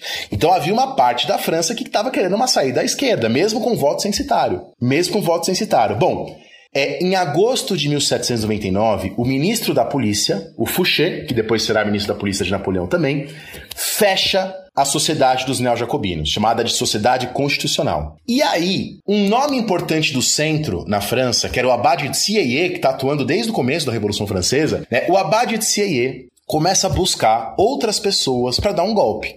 Então ele conta com o apoio de Roger Ducot, Talleyrand e Lindé. E, e, esse grupo buscava o quê? Já que os, os, a esquerda estava ganhando força, que havia ameaças externas e havia ainda ameaça monarquista, vamos buscar apoio no exército para anular a Constituição de 1795 e trazer estabilidade. Então veja, existia um vazio de poder na Revolução Francesa e eles vão buscar o exército que está fortalecido por conta da Itália e do Egito e das vitórias várias para trazer estabilidade. É, o CIE, num primeiro momento, pensou é, no general Joubert. Ele pensou em chamar o Joubert, que era um militar também, para dar o golpe, mas o Joubert acaba morrendo. E é o Talleyrand que apresenta o abade de CIE para o Napoleão Bonaparte. O Bonaparte se aproxima de CIE, mas você sabe, Iclis, isso é legal. O próprio Napoleão mais tarde escreve. O Napoleão escreve assim, ó, se não fosse eu dando golpe, seria outro general. E o Napoleão escreve quem? Poderia ser o Morro, poderia ser o Augereau, poderia ser o Jourdan, ou mesmo o Bernadotte né? Que era uma desavença do Napoleão, porque o Bernadotte tinha se casado com a, Des. Mas enfim, o CIE redige então decretos para alterar a Constituição, para dar um golpe, para centralizar o poder, para tentar acabar com as ameaças neo-jacobinas e monarquistas, à esquerda e à direita. E bom, e o golpe é dado. Narrativa simplificada do golpe. O Conselho dos Anciãos, que era uma espécie de Senado, vamos dizer assim, transfere a sua reunião para o Castelo de Saint-Cloud. E ali, e por que eles fazem isso? Para se defender dos jacobinos, dos neo-jacobinos. Ali, o Conselho dos Anciãos dá todos os poderes a Napoleão para que Napoleão comande as tropas parisienses.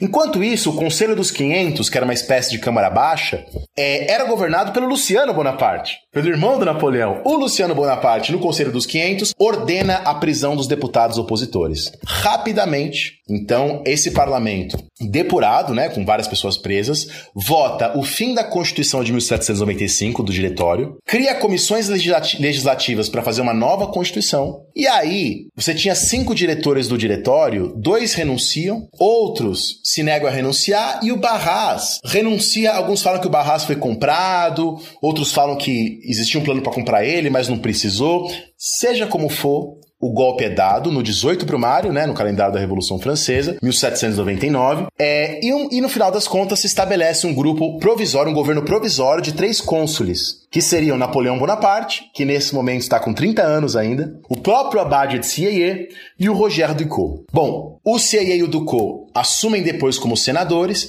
e depois serão efetivamente cônsules Cambacéré e Lebrun, e o Napoleão permanece com o primeiro cônsul. Bom, em resumo, esse foi o golpe 18 Brumário. É interessante, né? Você sabe que o, o filósofo, o pensador Alexis de Tocqueville, ele descreveu o golpe do 18 Brumário da seguinte maneira. Ele falou assim, que foi um dos golpes mais mal concebidos e mal dirigidos que podemos imaginar. E que o sucesso desse golpe se deve pela força do exército? Sim, mas se deve principalmente, diz o Tocqueville, pelo estado do espírito público. Quer dizer, o que o Tocqueville quis dizer com isso? O diretório não tinha mais nenhum apoio. O diretório não tinha mais. Para a população, o golpe 18 para o Mário era mais um golpe dentro de vários outros que já tinham acontecido. Bom, a gente sabe que não vai ser, no final das contas, mas isso a gente no futuro falando. O golpe 18 para o Mário é dado, E no dia 13 de dezembro de 1799, a França passa a ter uma nova Constituição. Já é a quarta Constituição desde o começo da Revolução Francesa. O poder executivo hipertrofiado, quer dizer, sem preâmbulo, sem declaração de direitos, quer dizer, a primeira Constituição desde o começo da Revolução Francesa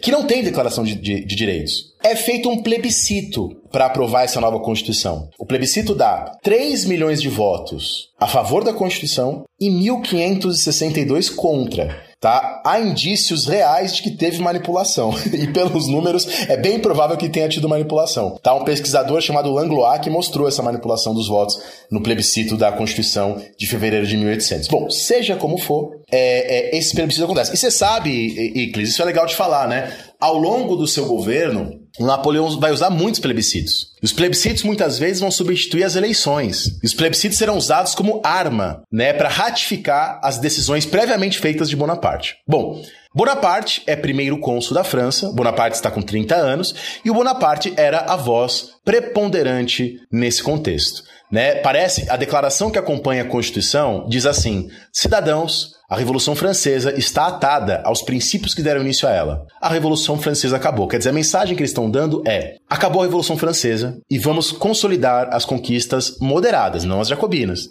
da Revolução Francesa. Nem vamos voltar à monarquia absolutista, tampouco vamos avançar em direção a qualquer demanda jacobina.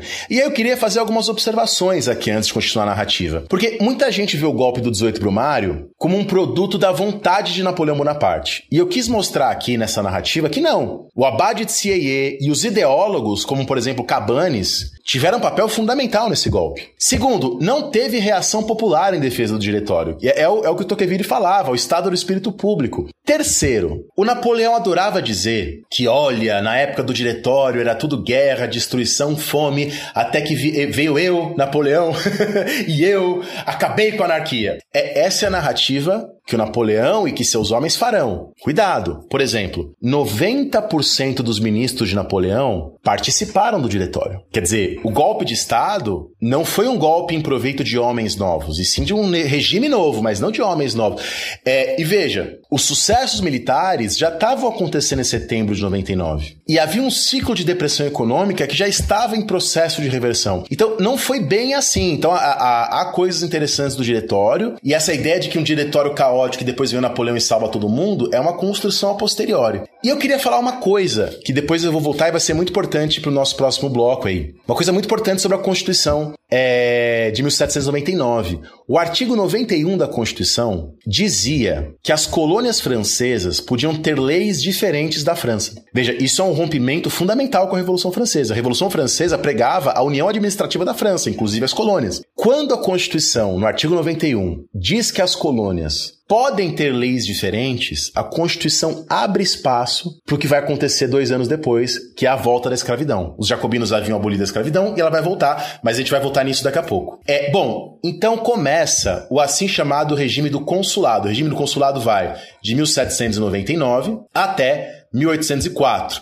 E tem bastante coisa pra gente falar sobre esse consulado. Vou tentar aqui ser o mais sintético possível para esse podcast não ficar com 5 mil horas, né? Mas no consulado, de 1799 a 1804, então o poder executivo está na mão de três cônsules. Os três cônsules eram nomeados pelo Senado. Tá, é, os três primeiros cônsules, no caso, eles foram nomeados previamente pela comissão que estava fazendo a Constituição, que eram, como eu disse, Napoleão, primeiro cônsul, Cambacéré e Lebrun. E a verdade é que o primeiro cônsul, que era Napoleão, era quem tinha o poder executivo executivo. O primeiro cônsul propunha leis, nomeava o Conselho de Estado, nomeava os ministros, nomeava os funcionários públicos e juízes, declarava guerra, assinava tratados de paz. Os dois outros cônsules, Lebrun e Cambacéré, tinham poderes consultivos. Então, Bonaparte governava como chefe de Estado. Bonaparte propunha as leis. Bom, além do Bonaparte, o que que tinha no, além dos três cônsules, o que que tinha no consulado? Tinha um conselho de Estado, 34 pessoas nomeadas por Napoleão, que era um, um conselho de Estado, né, para assessorar Napoleão e, e, e etc. Eles formulavam as leis propostas por Napoleão. Você tinha um Senado conservador, esse era o nome do Senado, Senado conservador. Por que Senado conservador? Para conservar a Constituição. Você tinha um tribunato, o tribunato discutia as leis sem votar nas leis. E você tinha o corpo legislativo, que votava nas leis sem discutir as leis. Então, é, é um, um corpo, é, é uma Câmara vota as leis sem discutir e outra discute sem votar. Essa separação que se fazia. E quem elegia essas câmaras eram cidadãos franceses por voto universal. Então Napoleão mantinha uma aparência de democracia. Mas a verdade é que a votação dos cidadãos franceses formava listas e a partir dessas listas, os senadores nomeavam as câmaras. Então, em aparência, você tinha um voto universal, mas a verdade é que por voto se faziam apresentações que eram nomeadas por um senado que, por sua vez, era controlado por Napoleão Bonaparte. Então, era um regime bem centralizado. Era um regime bem centralizado, o regime do consulado. Bom, Napoleão se encarrega de reprimir o que sobrava dos neo-jacobinos. É, houve um atentado contra Napoleão no dia 24 de dezembro de 1800. E deliberadamente Napoleão se aproveitou desse atentado para fuzilar Chevalier, que era a grande liderança neo-jacobina, e prender várias outras pessoas. Napoleão, é, depois desse atentado, ele aposenta 72 coronéis, 150 majores e milhares de oficiais. Tinha muitos jacobinos no exército. Ao mesmo tempo que o Napoleão reprime os neo-jacobinos, o Napoleão faz concessões à direita. Então, em, em, em 1799, o Napoleão revoga a lei dos reféns. O que, que é a lei dos reféns? É a lei que permitia que parentes de monarquistas fossem presos, além dos próprios monarquistas. Ele revoga essa lei. 26 de abril de 1802, Napoleão dá anistia geral aos nobres que fugiram durante a Revolução Francesa. Então ele permite que esses nobres voltem. Voltam sem privilégios, mas podem voltar. Napoleão vai fazendo várias e várias concessões. Ao mesmo tempo, um dos primeiros atos do Napoleão, ainda em dezembro de 1799, foi escrever para o rei da Inglaterra dizendo que ele queria fazer a paz Nesse momento, as negociações entre Napoleão e Jorge III não vão adiante. E aí o Napoleão tem que enfrentar justamente a segunda coligação francesa. O Napoleão deixou o general Moreau enfrentar a segunda coligação na Alemanha e o próprio Napoleão vai de novo na sua segunda campanha na Itália. E aí que você tem a famosa travessia dos Alpes, né? A travessia dos Alpes que o Napoleão faz, ele faz de mula, né? Você não vai atravessar os Alpes a cavalo.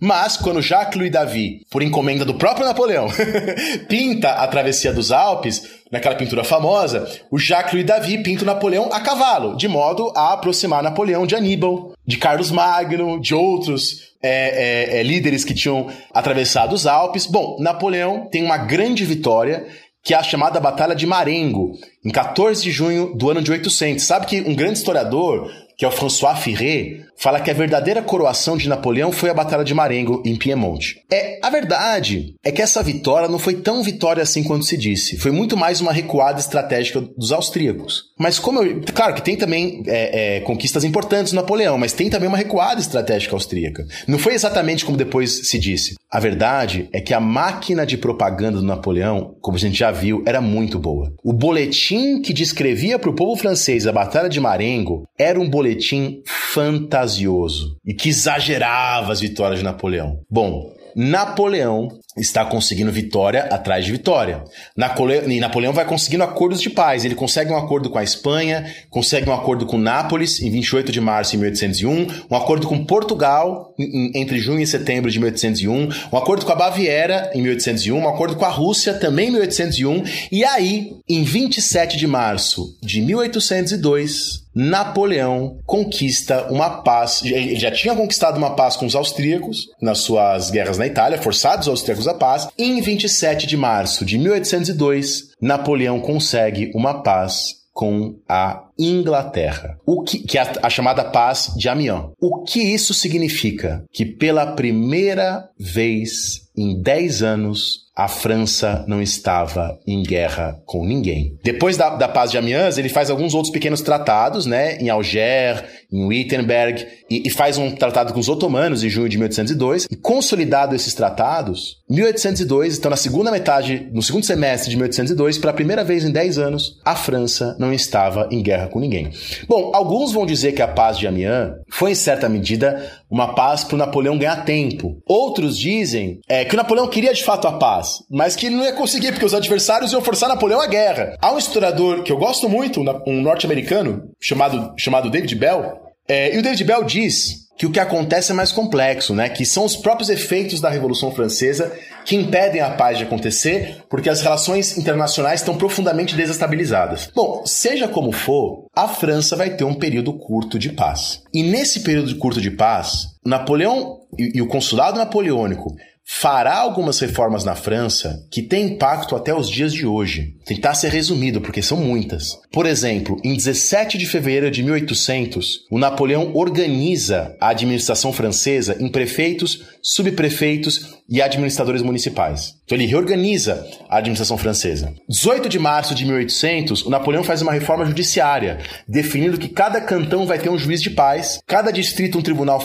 é, é, civil de primeira instância e um tribunal correcional e cada departamento um tribunal é, criminal. Ele reorganiza a estrutura jurídica da França. 1 de maio de 1802, uma nova lei cria na França 23 mil escolas primárias para crianças entre 7 e 11 anos, escolas que seriam administradas pelas comunas. As comunas poderiam também abrir escolas secundárias e era permitido abrir instituições privadas desde que elas tivessem autorização do governo local. E aí o Napoleão faz um pilar do novo sistema educacional, que eram seus 45 liceus, onde seriam ensinados os clássicos, retórica, lógica, moralidade, matemática e física. O que, que Napoleão queria com isso? criar uma nova classe de soldados e funcionários para o Estado napoleônico. Mais para frente, o Crété, que era ministro do interior, será ministro do interior de Napoleão, vai criar o Estatuto dos Funcionários Públicos da França. E o Estatuto dos Funcionários Públicos vai elaborar o primeiro plano de carreira dos funcionários públicos da França. Em fevereiro de 1800, Napoleão cria o Banco da França,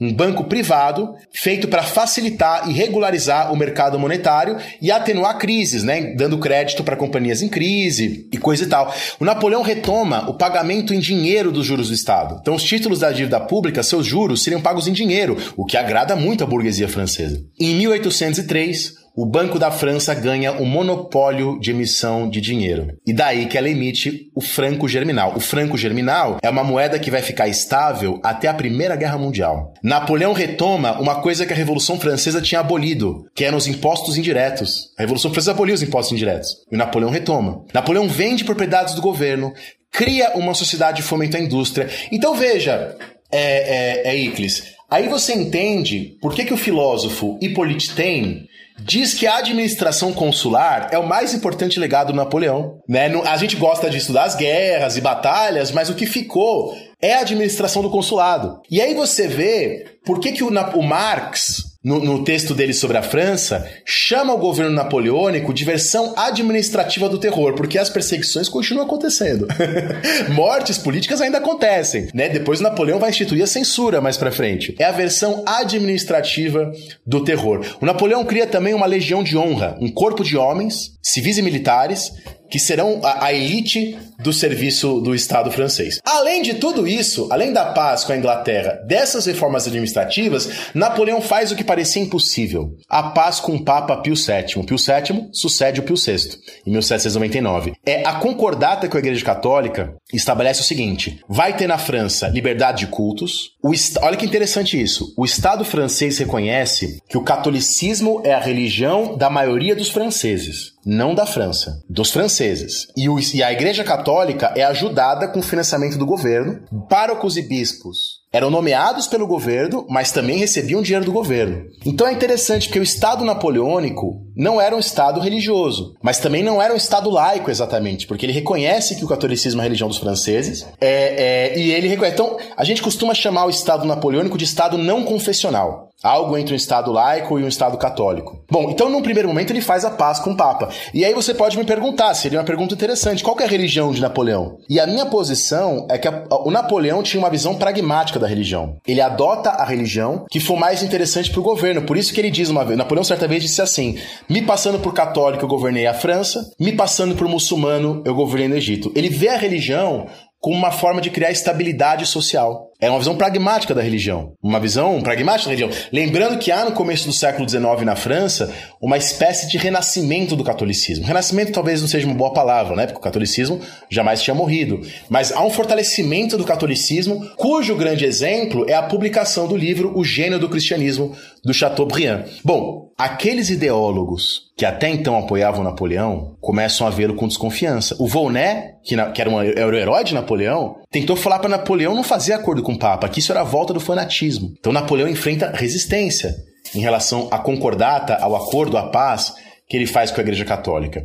Na primavera de 1802, Napoleão está com a popularidade em alta e o Napoleão usa um pretexto tosco para afastar os seus opositores das câmaras. E aí que ele afasta o Cabanes, o Destil de Tracy, os ideólogos, esses homens que antes o haviam apoiado. E, e ele afasta a oposição das duas câmaras. O Napoleão continua mandando generais e oficiais para reserva, vários pró-jacobinos que tinham no exército. Dois meses depois do Napoleão ter feito a paz com a Inglaterra, o Senado faz uma votação e o Senado torna Napoleão cônsul vitalício. E o Senado dá para Napoleão poderes de designar o seu sucessor. E veja que tudo foi feito como se fosse uma gratidão do Senado e do povo da França em relação a Napoleão por Napoleão ter feito a paz e vários sucessos internos. É feito um novo plebiscito e Napoleão, com 99% dos votos, é aprovado pelo povo no plebiscito como um cônsul único e cônsul vitalício. É claro que, de novo, há probabilidade de manipulação nesse plebiscito. É feita uma mudança na Constituição de novo, e na nova Constituição, o Napoleão podia fazer reformas constitucionais e, e para isso ter aprovação só do Senado. Era muito mais fácil para Napoleão mudar a Constituição. E como era Napoleão que nomeava cinco oitavos dos membros do Senado, o que acontecia é que Napoleão podia fazer o que quisesse com a Constituição a partir de então. Bom, Napoleão retomava nessa nova Constituição o direito ao perdão, que era um direito antigo dos reis do antigo regime. Ele podia nomear o seu sucessor. A Josefine, a esposa de Napoleão, ela comenta numa carta que as pessoas não sabiam mais como nomear Napoleão. Então tinha gente que chamava ele de pacificador, de pai do povo, de único abaixo de Deus, de rei. em março de 1803, as moedas começam a ser feitas com, com o rosto de Napoleão. Então Napoleão está no caminho para virar imperador, a gente sabe disso. Claro que nem todos sabiam na época, embora já se levantasse essa ideia. Antes de tornar Napoleão imperador, vou falar uma última coisa, que é muito e muito importante para a história. É o Napoleão levou a cabo uma coisa que a Revolução Francesa tentou, mas não conseguiu, que é elaborar um código civil. O Napoleão nomeou uma comissão, né, com várias pessoas, Partales, Tronchet, Jacques de Mailleville, Bigot, para fazer uma, um, um código civil. E a ideia do código civil era fazer um manual por uma nova sociedade secular e moderna. 21 de março de 1804, mais para frente, vai entrar em vigor o Código Civil dos Franceses, que é apelidado de Código Civil Napoleônico. É esse Código Civil é bem interessante porque ele consolida os princípios mais moderados da Revolução Francesa. Ele acaba com a nobreza, mantém a igualdade diante da lei, mantém as liberdades individuais, mas ao mesmo tempo, o Código Civil Napoleônico mantém a propriedade e a família como a base da sociedade. Então, por exemplo, a legislação sobre o divórcio, que era bastante interessante da Revolução Francesa, ela se torna uma legislação bastante, diríamos nos termos de hoje, retrógrada. Por exemplo, pelo Código Civil Napoleônico, o marido pode divorciar da mulher se a mulher for adúltera, mas a mulher só pode divorciar do homem adúltero se o homem levar a amante para casa. A mulher que for adúltera, ela é obrigada a ficar dois anos numa casa de correção. Então, o Código Civil Napoleônico coloca a mulher sob mando do marido, né? A mulher fica proibida de fazer atos legais sem o marido. Então, é um código que acaba é, é, promovendo, enfim, um, era um código machista, enfim, que promovia os homens em detrimento das mulheres.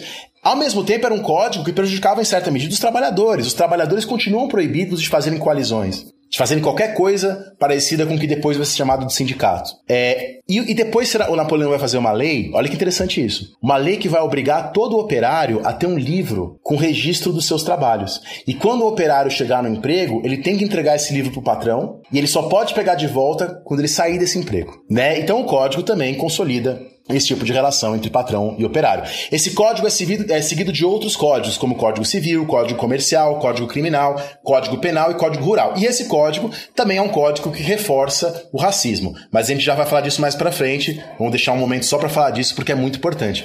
Mas eu queria que os ouvintes e as ouvintes percebessem que o Napoleão não governa por meio do exército. Que o Napoleão governa por meio de instituições que, em teoria, são democráticas. É claro, ele manipulava as instituições vergonhosamente, mas em nenhum momento o Napoleão tentou abolir essas instituições. Então, olha que interessante essa maneira do, do Napoleão governar. A intenção do Napoleão parecia ser transformar essas instituições em facilitadoras do seu governo. Bom, para encerrar esse bloco, como é que o Napoleão se torna imperador? Há uma conspiração que é descoberta, a conspiração de Cadudar. Parecia que parece que o Cadudar planejava sequestrar e assassinar o Bonaparte. O plano do Cadudar era encontrar um príncipe que tomaria o poder e ajudaria a restaurar os Bourbon e Luís XVIII se tornaria rei da França. É o Bonaparte acredita que esse príncipe era o Duque de Orléans, né? E o Bonaparte vai e manda executar esse príncipe, um príncipe Bourbon. Isso choca a Europa. Isso choca a Europa.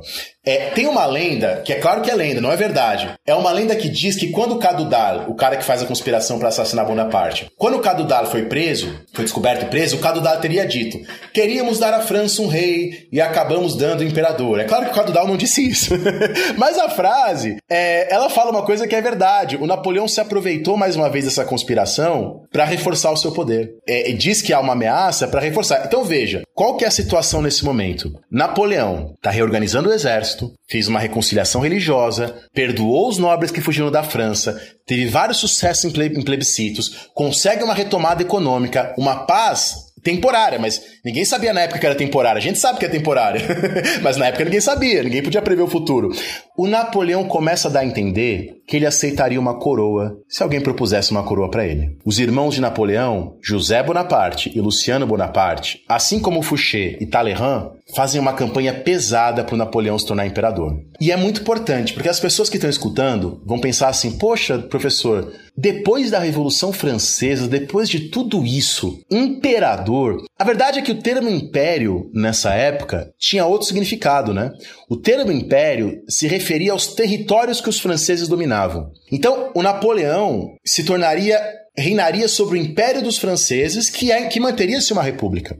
Então, a ideia deles, que começam a pensar no império, é ajustar a ideia de império aos princípios da Revolução Francesa. Então, eles queriam que Napoleão se tornasse imperador, mas fizesse um juramento civil. E Napoleão, de fato, fará isso. Um juramento respeitando a igualdade de direitos, a liberdade de culto, a liberdade civil, o direito de propriedade e coisa e tal. Bom, é, o Conselho Privado de Napoleão aprova a criação do Império, depois o Tribunato aprova a criação do Império, então todas aquelas câmaras aprovam, até que no dia 18 de maio de 1804 o Senado vota e aprova que Napoleão seja proclamado não imperador da França, e sim imperador dos franceses com o nome de Napoleão I. Uma comissão começa a fazer mais uma Constituição e essa Constituição vai abrir com as seguintes palavras: o governo da República é confiado ao imperador da França, que assume o título de imperador dos franceses. Então, formalmente, a França não aboliu a República. Ela colocou o imperador à frente da República. Um plebiscito, também com provável fraude, marca a aprovação da população a, a, ao Império Napoleônico. E assim, é, é, é, eu queria falar, reforçar então essas duas coisas. O Napoleão é votado como imperador, se torna imperador, a partir de, um, de uma ação pseudo-democrática, podemos dizer assim, usando as próprias instituições democráticas, que não eram democráticas efetivamente, claro. E o Napoleão usa a ideia da salvação pública, que é uma ideia da Revolução Francesa.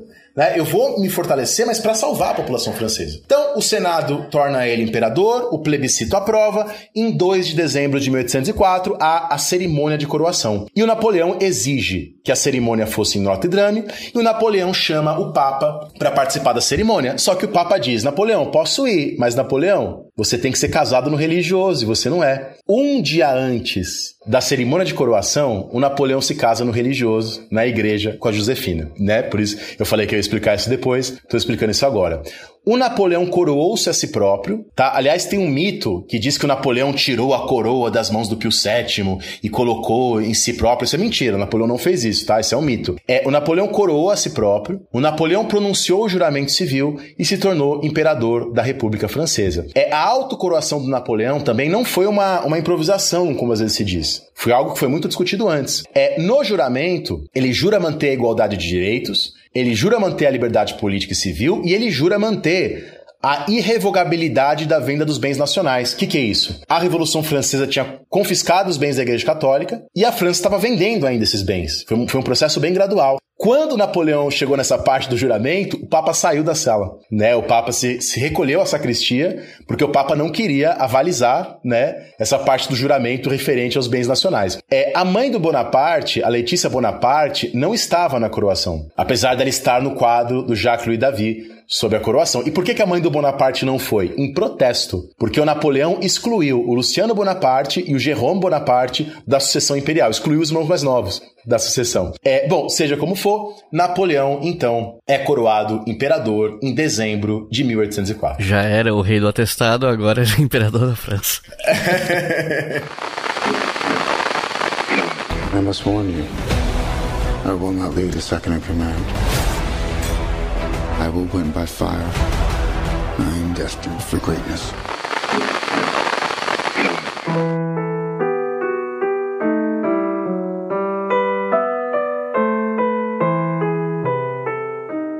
Eu já tenho um episódio aqui no História FM sobre guerras napoleônicas, então por mais que eu fique muito tentado a fazer perguntas sobre essa parte militar dessas guerras, como a gente já tem um episódio próprio, eu tô tentando focar em outras coisas, e uma dessas coisas diz respeito à relação de Napoleão com as colônias francesas. Eu queria saber como é que ele se portou em relação a esses domínios coloniais, especialmente em relação ao Haiti.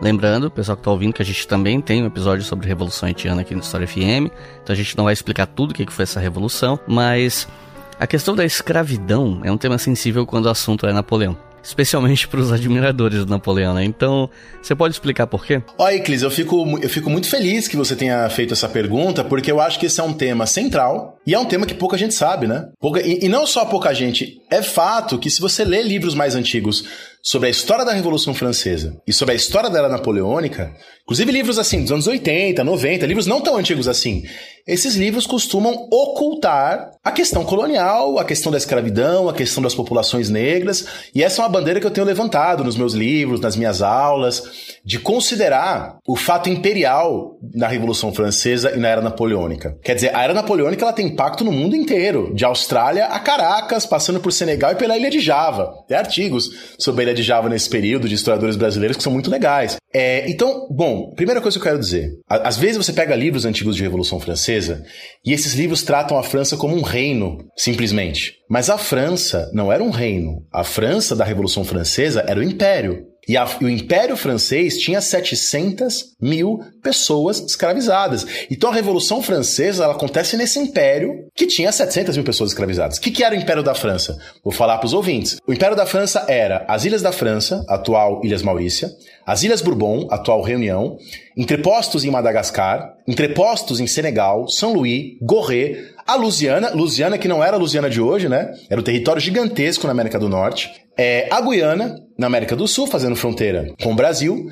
É, mas o centro do Império Francês, a pérola do Império Francês, eram as Antilhas, as regiões escravistas das Antilhas. Guadalupe, Martinica, São Lucie, Tobago e Saint-Domingue, São Domingos, que a gente conhece hoje como Haiti. Vou me referir a Haiti só para facilitar a conversa aqui. Na época, referido como São Domingos. É todo o Império Francês, durante a Revolução Francesa e durante a Era Napoleônica, esteve em disputa com os ingleses. Então, tudo que eu falei até agora, de guerras, etc., essas guerras estão acontecendo no mundo inteiro. Eu falei já para vocês que os franceses enviam tropas para a Índia para auxiliar o sultão Tipo. Por conta da guerra, das guerras napoleônicas, o tráfico de pessoas escravizadas recua em 60% devido à guerra. A guerra, então, ela tem um, um caráter global. E aí as pessoas me perguntam, qual é a relação entre a Revolução Francesa e a escravidão. Esse não é, não é o objetivo do programa de hoje, mas só para resumir. É, de fato, você tinha muitos abolicionistas, sobretudo entre os girondinos. Você tinha a Sociedade dos Amigos dos Negros, entre os girondinos, por exemplo. É, os jacobinos, a princípio, eram mais reticentes à abolição da escravidão. Então, Camille Desmoulins e o Robespierre, embora se declarassem abolicionistas, em vários momentos, Robespierre e Camille Desmoulins se calaram no que diz respeito à escravidão para proteger a França. Então, isso é uma, é, uma, é uma coisa interessante de pensar. No final das contas, em 1794, os jacobinos aboliram a escravidão em todo o império. Porém, a gente não tem que sair daqui achando que a abolição da escravidão durante a Revolução Francesa em 1794 foi um ato benéfico dos franceses que eram ilustrados. Não. É a movimentação na Jamaica, no Peru, no Haiti começou em grande parte antes da Revolução Francesa. E a Revolução Haitiana, que você já tem um programa aqui muito bom, eu escutei esse programa da Revolução Haitiana aqui do História FM. A Revolução Haitiana é ela, em grande medida, que força a França a discutir a escravidão, né? Veja, o Haiti formalmente aboliu a escravidão antes da França abolir, né? Então, Sontonax, o Paul Verrel, quando eles abolem a escravidão em São Domingos, no Haiti, em setembro de 93, é antes da abolição da Revolução Francesa em 1794. E, e se eu falei que muitos girondinos eram abolicionistas, é, eles defendiam a abolição gradual, aquela coisa, e não a abolição que de fato acontece no Haiti, que é uma abolição revolucionária, protagonizada pelas populações coloniais. Protagonizada. Então é interessante, é, é, eu fiz um estudo no comecinho do ano, que eu ainda não terminei, na verdade, mas sobre o Grão-Pará nesse período, o Grão-Pará que fazia fronteira com a Guiana, e vários escravizados do Brasil fogem para a Guiana, por meio do rio Oiapoque, quando você tem a abolição da escravidão. Ao mesmo tempo, você tem na documentação, eu achei isso na documentação, senhores de pessoas escravizadas da Guiana que fogem para o Brasil, onde a escravidão não tinha sido abolida. É, é, então você tem um protagonismo. O que eu quero dizer aqui é que você tem um protagonismo de populações negras coloniais nesse processo. Eu tenho um aluno aqui na UNB chamado Antônio Mansur que está fazendo a biografia está estudando, é o segundo estudo sobre isso, de um homem negro chamado Caetano Moura, brasileiro, que luta no exército Napoleão. Mas eu não vou falar muito sobre isso para não, não, estragar o trabalho aqui do Antônio. Mas bom, é, a verdade é isso, assim, o Marrá, por exemplo, ah, o Marrá era abolicionista, mas o Marrá defendia uma abolição da escravidão com indenização dos senhores brancos. Quando o Marrá defendia a abolição dos privilégios da nobreza, ele não defendia com indenização para os nobres, mas a abolição da escravidão ele queria indenizar os brancos. É, então a verdade é que os franceses, mesmo os abolicionistas, eram abolicionistas, mas com limites. É a Revolução Haitiana que força em grande medida a abolição a ser discutida e feita na França. E aí, a partir de 1794, você sabe, né? Você vai ter deputados negros na Revolução Francesa. Pouca gente sabe disso. Mas até a era napoleônica, você tem vários deputados negros atuando na Revolução Francesa. O primeiro deles foi o Belé, um ex-escravizado oriundo do Senegal, que era jacobino. Bom, e Napoleão? Qual era a relação de Napoleão com tudo isso? Napoleão, então, quando ele assume, a escravidão está abolida. O artigo, eu vou repetir isso, o artigo 91 da Constituição do Consulado dizia que a, as colônias podiam ter leis diferentes da França, o que abre caminho para que a escravidão possa ser restaurada. É a posição do Napoleão, abertamente, era a seguinte: o Napoleão dizia que ele defendia que a escravidão devia, ter, devia ser mantida apenas onde ela não tinha sido abolida. E onde ela tinha sido abolida, que ela se mantivesse abolida. Era isso que ele dizia no começo. E por que, que ele dizia isso? Porque, embora a França aboli tivesse abolido a escravidão em todo o império, algumas colônias estavam nas mãos dos ingleses, e os ingleses não aboliram a escravidão nesse momento. Então, em algumas colônias que eram francesas, a escravidão tinha se mantido apesar da abolição. E a posição do Napoleão é: onde não fosse abolido, onde não tivesse sido abolido, mantenha como está. Onde foi abolido, mantenha como está. Então, é uma posição ambígua que o Napoleão apresenta. Se o Napoleão tinha de fato abolido a escravidão em Malta, Napoleão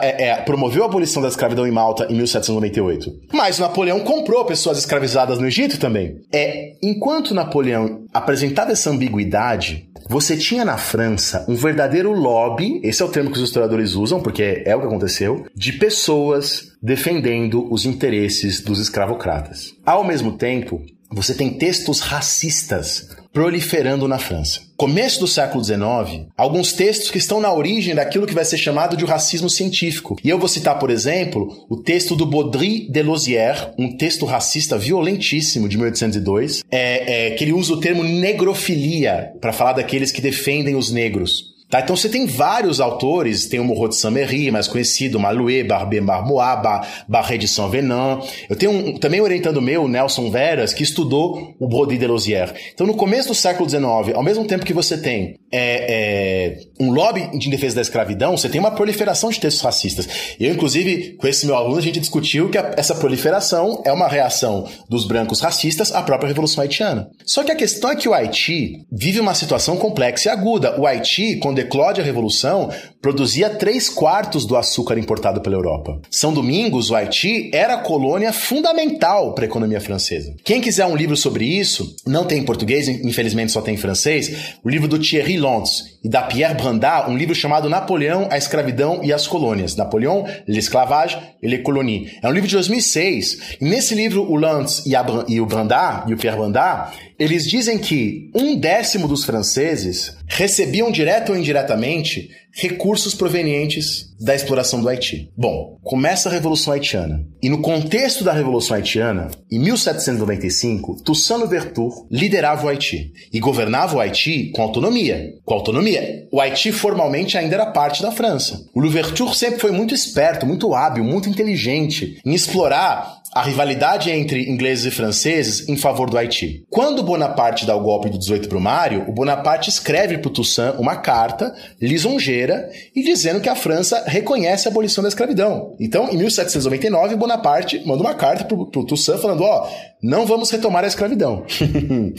a questão é, e aí vem o ponto, Iclis. Eu falei para vocês que em 1802 a França fez a paz com os ingleses a paz de Amiens. Quando a França faz a paz com os ingleses, a França recupera as suas colônias que haviam sido tomadas pelos ingleses. Que colônias? Guadalupe, Martinica, Marie-Galante, Tobago, a Guiana e entre outros. A França também recupera a Louisiana, que eu falei para vocês que Louisiana é o que hoje é a própria Louisiana, mas é também Arkansas, Minnesota, Kansas, Nebraska, Colorado, Dakota do Norte, Dakota do Sul, Montana, Wyoming, Oklahoma, tudo isso era Louisiana, é um território imenso que ele recupera da Espanha. É, então, depois de 1802, a França recupera o seu império colonial. E aí que o Bonaparte começa, revela para o seu ministro da Marinha um plano para as colônias. E o plano era proteger as colônias francesas na Índia, reforçar a presença francesa no Caribe, em Senegal, em Miquelon e nas Ilhas Saint-Pierre. O Napoleão disse que ele queria tornar o Golfo do México um mar francês. Enquanto isso, Toussaint Louverture,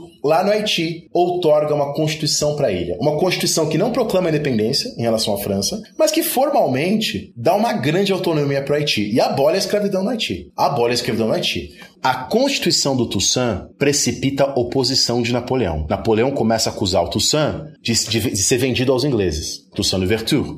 Ao mesmo tempo, o Toussaint Louverture enfrenta oposição interna no Haiti. A parte espanhola da ilha, que hoje é a República Dominicana, rejeitava o Toussaint. Nesse contexto que o Napoleão organiza uma expedição é, contra São Domingos. Uma expedição liderada por ninguém mais, ninguém menos que o general Leclerc. O, o Leclerc ele era marido da Pauline Bonaparte. Ele era um soldado experiente, um diplomata experiente, um administrador. Então, o Napoleão não mandou para São Domingos um qualquer. Ele mandou um general de ponta, que era casado com a irmã dele. E a Pauline Bonaparte vai e acompanha o marido. Então, a expedição francesa desembarca no Haiti em 29 de janeiro de 1802. Num primeiro momento, tanto Leclerc quanto Bonaparte tentam buscar é, a submissão de Toussaint, prometem honras para Toussaint, tentam, na verdade, subornar o Toussaint de Louverture. Tá? O Toussaint, evidentemente, se nega a fazer isso. Tá? O que o Bonaparte queria era que os poderes negros das colônias se submetessem aos franceses. E, e, e, o Bonaparte, até esse momento, não tinha dito nada em relação à escravidão. Enquanto isso, tá tendo uma revolta em Guadalupe. Sabe que em Guadalupe, o, o Louis Delgré, um homem negro, vai liderar uma revolta contra os franceses e eles vão ser derrotados em Guadalupe. E há um, um suicídio coletivo de Delgré e seus seguidores depois de não conseguirem vencer as tropas napoleônicas. Bom, a questão, Iclis, é que no 30 floreal do ano 10, no calendário da Revolução Francesa, no nosso calendário isso é o 20 de maio de 1802, Napoleão baixa um decreto que na prática restabelece a escravidão. Esse decreto, ele é bastante capicioso, na verdade, porque esse decreto, formalmente, ele não restabelece a escravidão. O artigo 1 do decreto, tô com o decreto aqui na minha frente. O artigo 1 do decreto só mantém a escravidão nos lugares em que ela não foi abolida. Então, formalmente, esse decreto não restaura a escravidão no Haiti. Mas, na prática, o Napoleão escreve isso está lá no livro que eu citei é, para vocês agora há pouco. Isso está lá registrado. Napoleão escreve é, é, para os seus homens, permitindo que eles restaurem a escravidão em Guadalupe, que eles restaurem a escravidão na Guiana, que eles restaurem a escravidão no Haiti.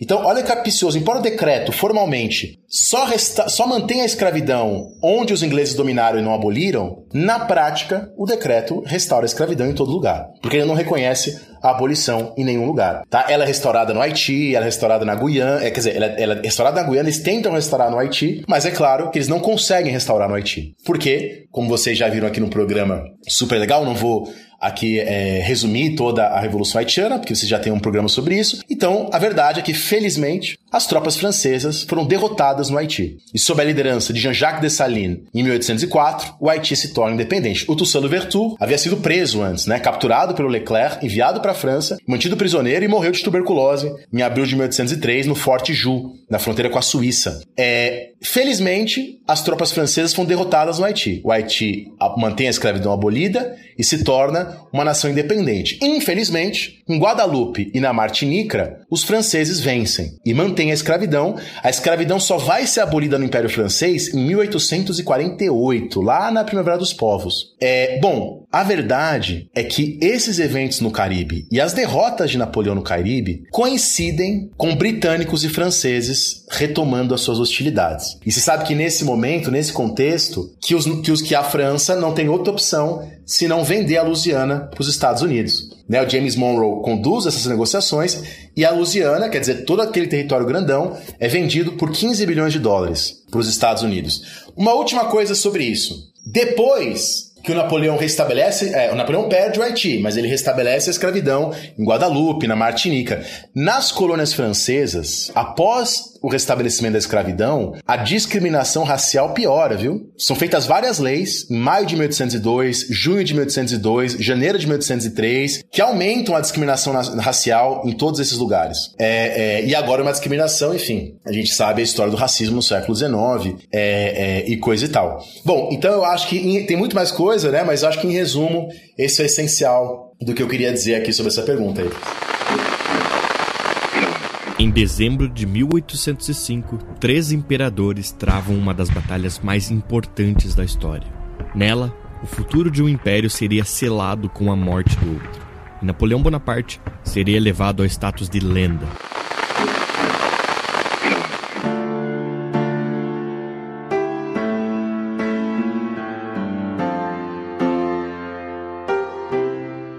Coisa aconteceu até que Napoleão fosse exilado em Elba. E como eu tinha dito, a gente quer focar menos na parte militar nesse momento da vida dele e tal.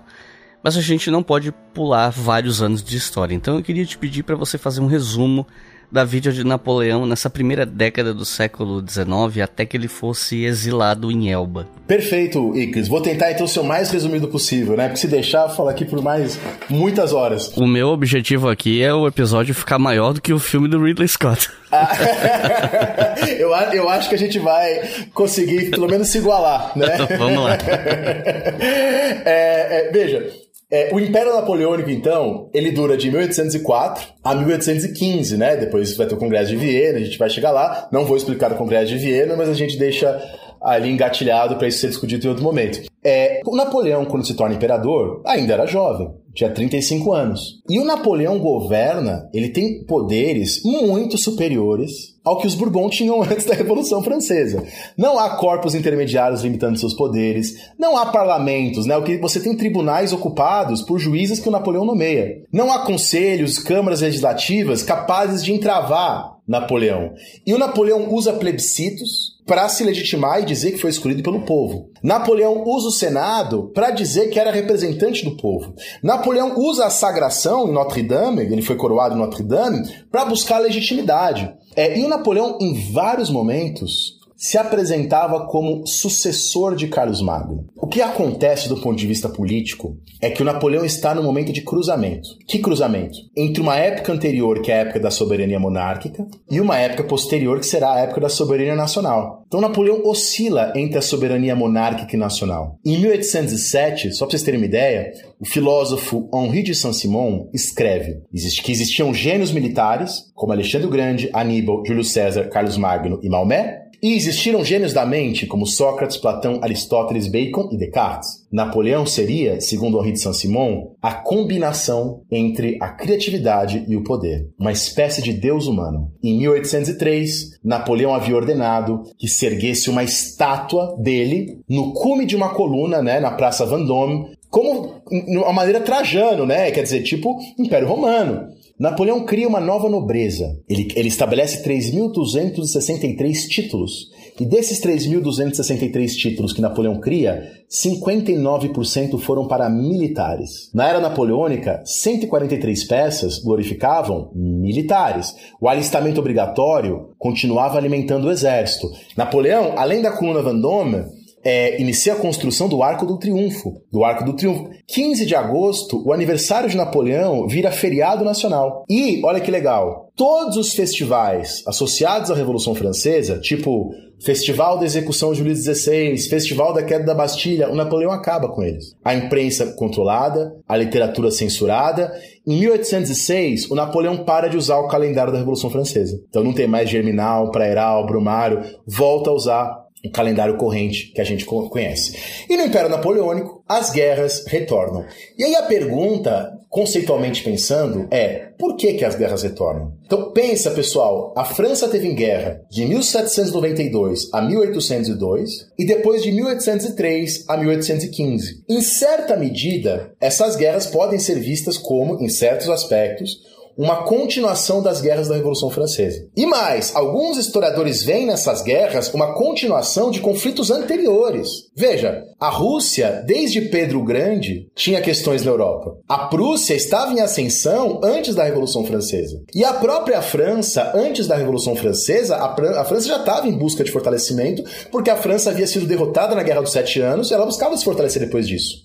Alguns autores falam que as guerras napoleônicas elas são o fim de um ciclo de guerras que começa na época de Luís XIV. Guerras que se estruturam em dois eixos. Quais eixos? De um lado, você tem uma noção inglesa de buscar um equilíbrio europeu. O que é essa noção inglesa de buscar o equilíbrio europeu?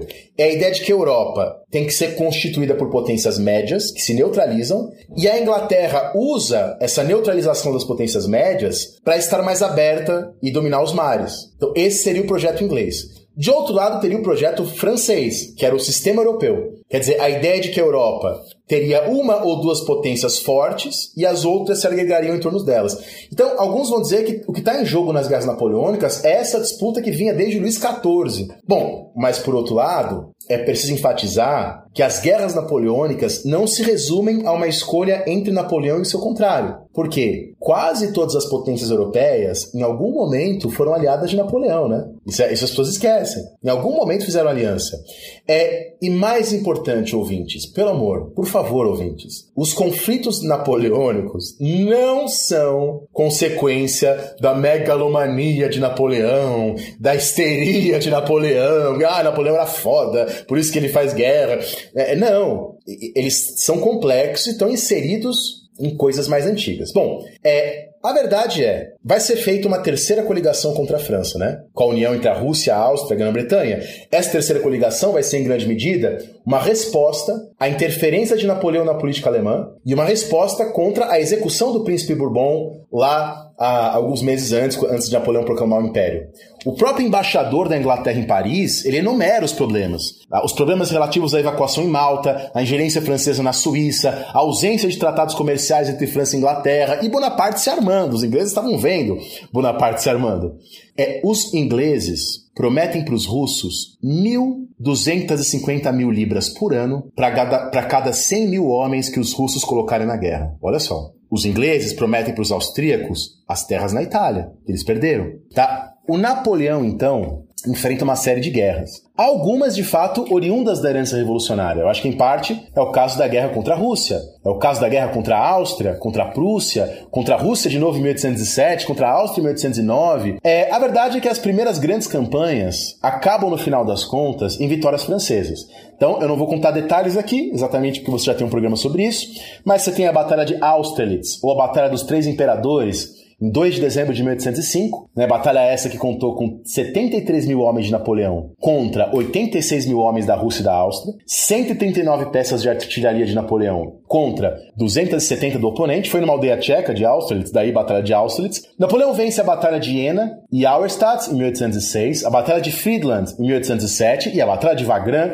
em 1809. Então, é uma série de vitórias em terra que impressionam os contemporâneos de Napoleão. Ao mesmo tempo, Napoleão resgata os projetos do diretório de invadir o solo britânico. Você sabe que havia um inglês que eu estudei no doutorado que participa da Revolução Francesa, apoia a França e tenta aconselhar o Napoleão, que era o Thomas Paine. O Thomas Paine se encontra com o Napoleão. E o Thomas Paine dá para o Napoleão um conselho de invadir a Inglaterra com balões.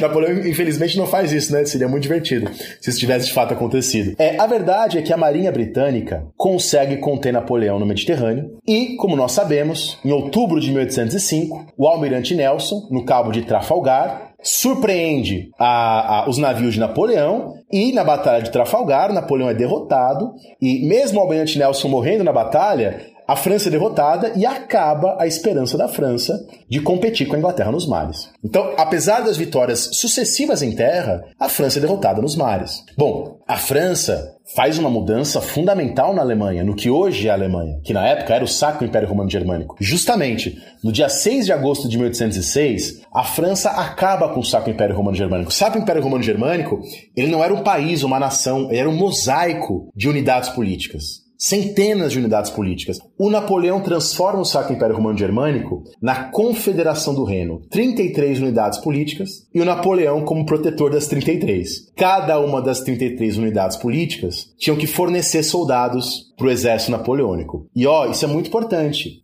Nesses lugares que o Napoleão domina, na região que hoje é a Alemanha, também na região que hoje é a Áustria, que hoje é a Hungria, o Napoleão abole os privilégios da nobreza, estabelece a igualdade jurídica. Por exemplo, o, a família do Marx, do Karl Marx, o Karl Marx não tinha nascido ainda, mas o pai e a mãe do Marx moravam em Trier, que é uma cidade próxima à França. E eles lembravam que o Napoleão aboliu a distinção entre judeus e cristãos. Quando o Napoleão domina a região da Alemanha, ele estabelece a igualdade entre judeus e cristãos. Isso vai ter um impacto depois, inclusive, nos movimentos anti-judaicos do século XIX. É, bom, a verdade é que já que o Napoleão não consegue de fato vencer a Inglaterra por mar, o Napoleão estabelece uma outra estratégia. Tem uma frase bastante famosa do Napoleão, né? Eu vou conquistar o mar usando o poder da terra, que é o bloqueio continental. O bloqueio continental também era uma ideia antiga, tá? Não é uma ideia do Napoleão. É uma ideia também que vinha do diretório. É, e aí, em 1806, em Berlim, ele estabelece uma série de decretos que esboça o que ficou conhecido como bloqueio continental, que proibia, em resumo, os países europeus de comercializarem com a, com a Inglaterra. É em Londres, o gabinete britânico responde e declara bloqueados os povos, os portos da França e dos países em guerra. E imagina, Iclis, que no mar a coisa está pegando fogo. Várias guerras nas colônias, na ilha de Java, os ingleses tomam a ilha de Java dos franceses, que era dos holandeses antes. É, o decreto continental é aprofundado depois por outros decretos, em Fontainebleau, em Milão. E o decreto continental, o bloqueio continental, ele é aplicado sobretudo após 1809. E a verdade é que o plano de estrangular economicamente a Inglaterra quase deu certo. Em vários momentos os ingleses sofreram com escassez, em vários momentos eles sofreram. O problema é, é, o seguinte: os franceses precisavam da colaboração da Europa e dos Estados Unidos para o bloqueio dar certo. E o rei da Baviera, por exemplo, escreveu a Bonaparte falando: Bonaparte, o, o, o bloqueio continental está enfraquecendo seus amigos também. Porque a França era incapaz de fornecer para a Europa o que a Inglaterra fornecia. Bom, a verdade é que o decreto vai piorando com os anos. Em 1810, o Napoleão faz um decreto, que é o decreto de Saint-Cloud, e o Napoleão estabelece que nenhum navio pode sair dos portos franceses sem uma licença assinada pelo próprio Napoleão. Ele pessoalmente tinha que assinar a licença para sair. Bom, as atividades de Napoleão nas fronteiras levaram o rei Frederico Guilherme III a participar de uma quarta coalizão. E, é, e é aí na quarta coalizão que os prussianos são derrotados em Jena e Auerstadt. É nesse momento que o Napoleão marcha triunfante em Berlim, exibindo prisioneiros da sua guarda, da guarda pessoal do imperador é, é, que havia fugido. Bom, em junho de 1807, que o Napoleão esmaga os russos na Batalha de Friedland, um mês depois, o Napoleão faz um acordo com o czar da Rússia e faz um acordo também com a Prússia, é, e a Prússia, nesse momento, perdeu metade dos seus territórios, metade dos seus súditos. A Prússia viu seu exército reduzido a 42 mil homens e a Prússia pagou indenizações enormes. Bom, 1807 é um ano fundamental. 1807, o Napoleão, pelo, trata pelo Tratado de Tilsit, assina um acordo com czar Alexandre I da Rússia. Nesse acordo, o Napoleão tratava a Rússia com muito respeito. E a verdade é que a Rússia, mesmo tendo sido derrotada em batalhas, ela foi tratada como. Ela não perdeu nada pro Napoleão. Ela perdeu, assim, só o protetor, um protetorados, umas ilhas, mas pouquíssima coisa. Então, o Tratado de Tilsit, embora estabelecesse a hegemonia francesa no continente, é, protegia de uma maneira a Rússia, preservava de uma maneira a Rússia. O que não era verdade em relação à Prússia. A Prússia perdeu, perdeu várias propriedades. E uma parte da Prússia é transformada no Grão-Ducado de Varsóvia. Isso vai ser importante daqui a pouco. Bom, é, após novas batalhas, enfim, contra uma chamada Quinta Coalizão, Napoleão tenta fazer uma paz com a Áustria. Ele já tinha feito a paz com a Rússia e ele tenta fazer a paz com a Áustria. E para fazer a paz com a Áustria, ele se casa com a princesa da Áustria, a Marie-Louise, então com 18 anos. E a Marie-Louise, princesa da Áustria, que tinha 18 anos, era sobrinha neta de ninguém mais, ninguém menos que a Maria Antonieta. então, a sobrinha da Maria Antonieta agora era rainha da França.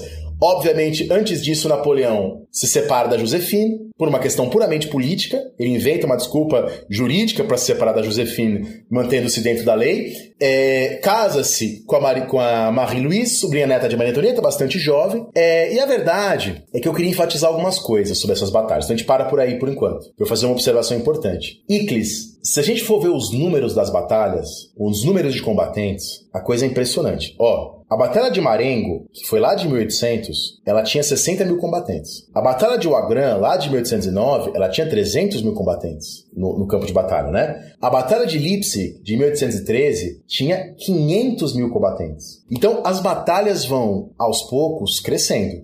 E eu falei no começo do programa de hoje que a França fez um recrutamento em massa durante a Revolução. E o que acontece é que as monarquias europeias vão copiar isso nesse momento. E aí os exércitos vão crescer no mundo inteiro. A Áustria, em junho de 1808, esboça um serviço militar obrigatório. A Prússia é, é, adota um comitê militar que instaura no exército prussiano a progressão por mérito. Então, ao longo das guerras, a progressão por mérito no exército começa a ser usada nas, pelas potências, pelas monarquias. Tá? O exército russo, em 1812, aumenta seus efetivos para 900 mil homens. Para 900 mil homens. É, na França, entre, se você for ver, entre 1798 e 1807, foram 985 mil homens da França que foram convocados. Quer dizer, a 36 parte da população francesa é muita gente. O Napoleão, nesse momento, está cada vez mais doente, isso é importante enfatizar. O Napoleão sofria de disúria, e, ela, e a disúria levava o Napoleão a febres, tremedeiras, pernas inchadas, o império estava cada vez maior. O império estava cada vez maior. Em 1807, o Napoleão está com 37 anos de idade, por exemplo. Tá? Então o Napoleão já tá, já não é mais um jovem que ele era antes. O Napoleão está colocando os parentes para governar os lugares, né?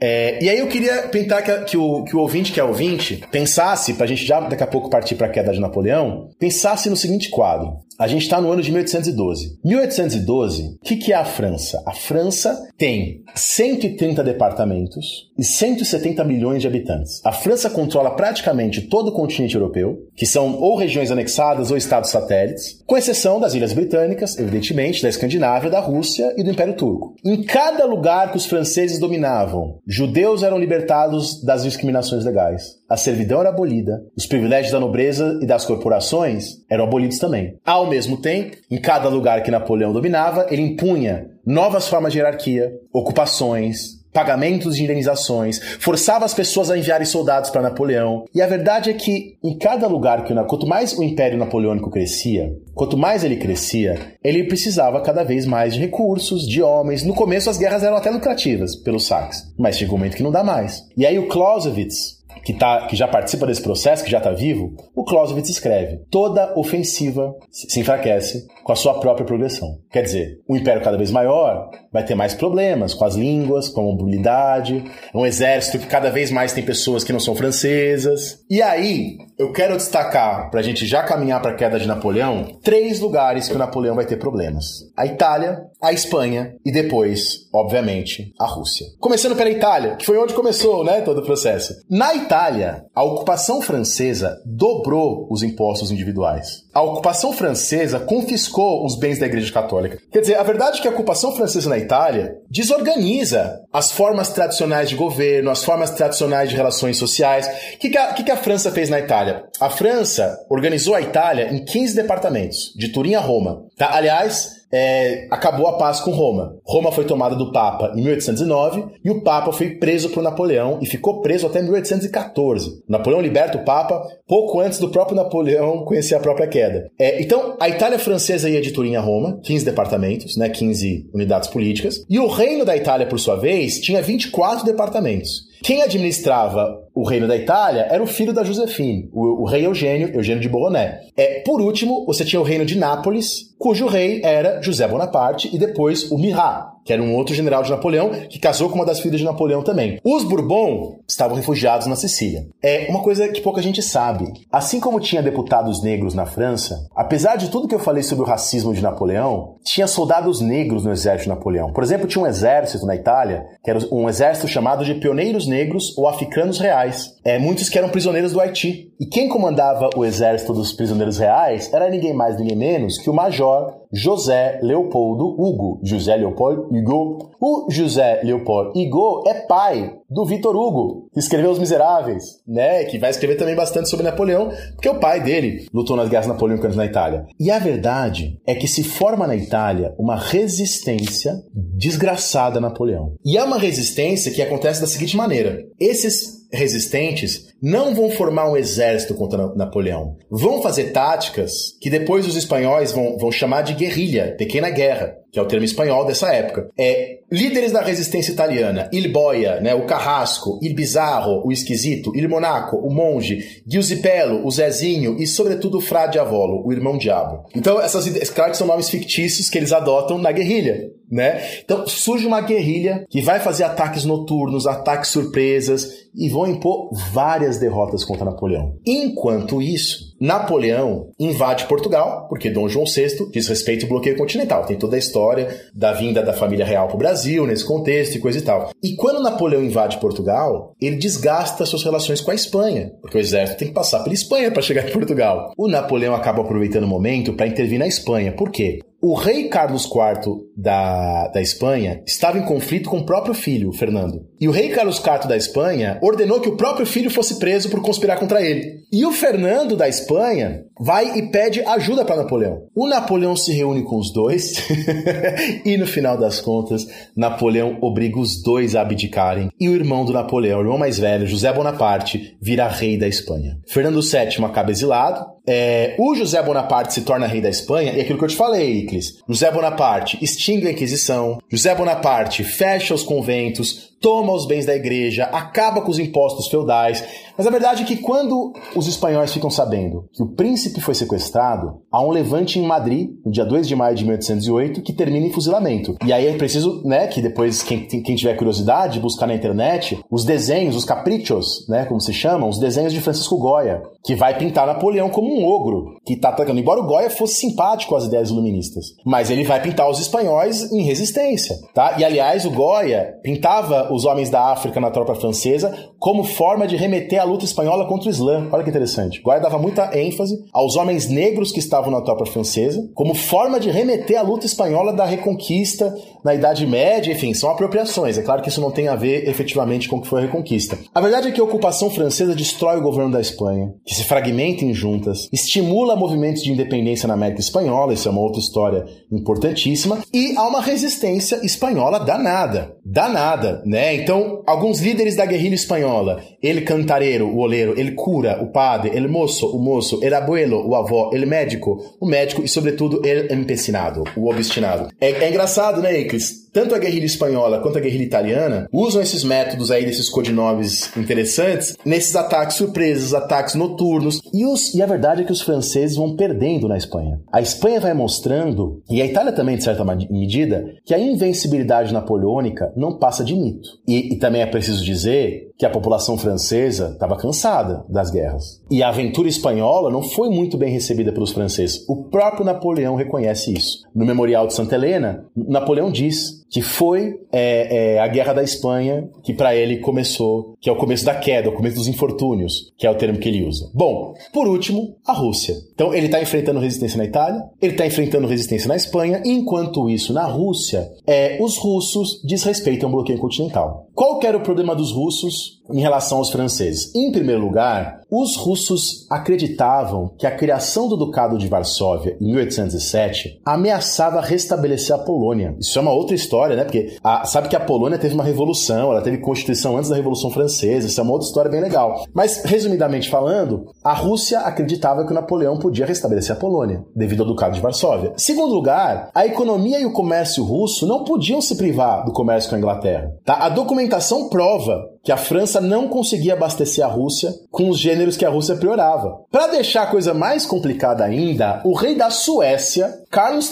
Carlos XIII, estava senil e não tinha filhos. E os suecos buscaram um soldado francês para se tornar o seu sucessor, tá? E também para ajudá-los a recuperar a Finlândia, que eles haviam perdido para a Rússia em 1809. E aí, no final das contas, os franceses sugerem o Bernadotte, que acabou sendo eleito sucessor da realeza sueca em 1810 o que foi também visto pelos russos como uma afronta francesa. Em 1810, o czar Alexandre I da Rússia decidiu taxar as importações da França e abrir os seus portos para os navios ingleses. No ano seguinte, o czar da Rússia manda tropas para a Polônia. Alexandre I, além disso, recusa conceder sua irmã em casamento para Napoleão. Napoleão, antes de casar com a princesa da Áustria, Maria Luísa, Maria Luísa, tentou se casar com a irmã do Alexandre. E isso não aconteceu. Isso foi recusado. Tá? Bom, quando a França anexa o Ducado de Oldenburgo, cujo soberano era tio do czar, pretexto para a guerra está estabelecido. O que, que o Napoleão queria? O Napoleão sabia que ele não ia conquistar a Rússia no sentido de anexar a Rússia. O Napoleão sabia que isso era impossível. Mas o Napoleão esperava impor várias derrotas à Rússia e assim forçar a Inglaterra a aceitar os seus termos e estabelecer um sistema em que a França pudesse recuperar as colônias e ter força no continente. Essa era, essa era o plano de Napoleão. É, mas enfim, Napoleão precisava vencer para isso acontecer. E aí, como se sabe, em junho de 1812, Napoleão junta o maior exército já visto até então. Estima-se 665 mil pessoas de 20 nações diferentes. Um exército com 200 mil pessoas da França, 100 mil pessoas de territórios anexados pela França, 160 mil germânicos, 90 mil poloneses e lituanos e pessoas de várias outras nacionalidades. Napoleão, enquanto isso, mantinha 200 mil homens na Espanha. Napoleão, na sua invasão na Rússia, levou debaixo do braço a história de uma batalha de Carlos XIII da Suécia.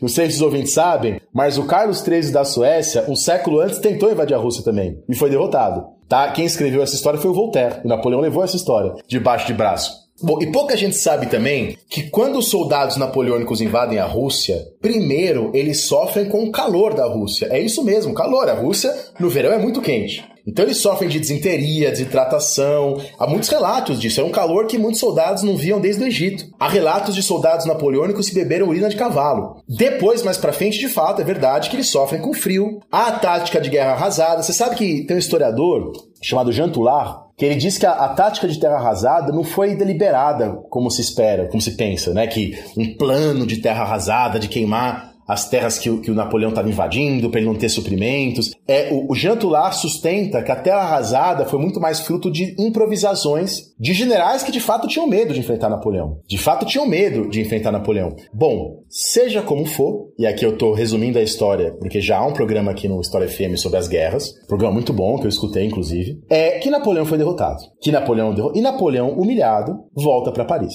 Napoleão de volta para Paris, derrotado na Rússia, está com 43 anos de idade e Napoleão contava com 150 mil homens. Ele vai para a Rússia com 650 e volta contando apenas com 150 mil homens, enfrentando a guerrilha na Espanha, enfrentando a guerrilha ou os bandoleiros, como se diz, na Itália, para não falar de ainda focos que ainda existem na Rússia. Tá? O Napoleão, apesar de derrotado na Rússia, ainda não se entrega nesse momento ainda não se entrega. O Napoleão, nos primeiros meses de 1813, de volta, já de volta a Paris, enviou mais de mil cartas buscando estabelecer novas alianças, arrecadar dinheiro e reconstruir o seu Grand Armée, o seu exército. 1812, na Inglaterra, Castlereagh assume como secretário das relações exteriores inglesas e busca mais alianças no momento em que a Inglaterra está cada vez mais, cada vez mais isolada. Bom, Napoleão vai ter que, depois de um primeiro momento, retirar e perder províncias que ele, que ele tinha conseguido na Rússia. Alexandre I, o czar da Rússia, avançava em direção a Paris. Frederico Guilherme, da Prússia,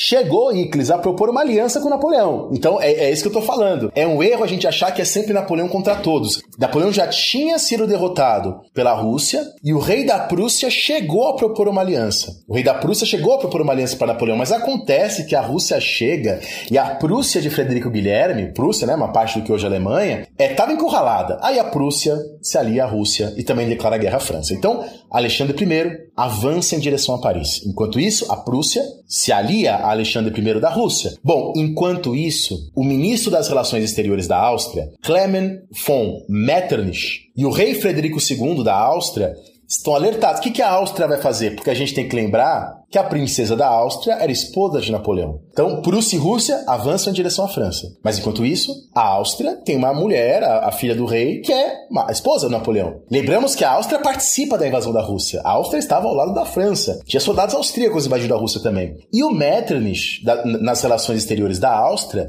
ele tinha tanto medo de Napoleão quanto da Rússia. O Metternich entendia que uma hegemonia russa podia ser ruim para a Áustria também. Por isso, Metternich, muito espertamente, age com duplicidade. Ele age com Napoleão, mas também está em contato é, é, com a Rússia. O Bernadotte faz uma aliança, que era o rei da Suécia e era ex-marechal de Napoleão. O Bernadotte se alia à Inglaterra e promete, a Inglaterra promete em troca para o Bernadotte ajudar a, a, Suécia a tomar a Noruega. O rei da Dinamarca, que havia também feito uma aliança com Napoleão, vai ceder a Noruega à Suécia e o rei da Dinamarca vai juntar os aliados, então Dinamarca, Suécia, por conseguinte a Noruega, que será anexada pelo Bernadotte, Prússia, Rússia, estão avançando em direção à França. O Metternich faz uma, uma, a princípio, uma política dúbia, mas no final a coisa não se sustenta, não tinha jeito. 2 de maio de 1803, Napoleão ainda derrota os russos e prussianos em Litzheim. Mas acontece que o Napoleão, só pra você ver como estava desgastado, Napoleão mesmo derrotando russos e prussianos, não conseguiu perseguir eles depois, porque o Napoleão tinha perdido a sua cavalaria na Rússia.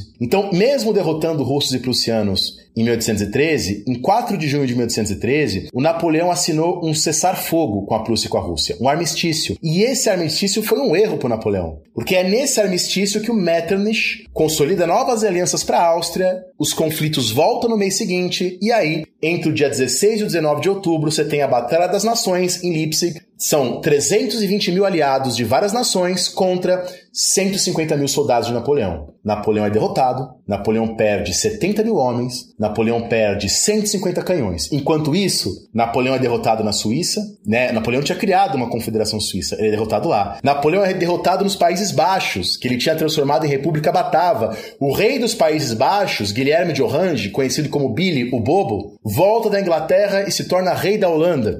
E aí tem conflitos com a Bélgica, que são importantes no século XIX. Bom, no final das contas, Áustria, Prússia, Rússia e Inglaterra se comprometem a não fazer mais tratados de paz em separado. Isso acontece em 9 de março de 1814 e muito porque os países tinham medo da Rússia, do que a Rússia fosse fazer. É, bom, Talleyrand que era o antigo bispo, não se, se recusa a voltar ao Ministério das Relações Exteriores da França, e o Talleyrand começa a apoiar a volta dos Bourbon, a volta de Luís XVIII. Bom, 31 de março de 1814, os russos entram em Paris, finalmente. Alexandre I, o czar, entra em Paris a cavalo lado a lado com Frederico Guilherme da Prússia. O czar Alexandre I hospeda-se na casa de Talleyrand, que fica na rua Saint-Florentin. O Talleyrand convence o czar do princípio da legitimidade. O que seria o princípio da legitimidade?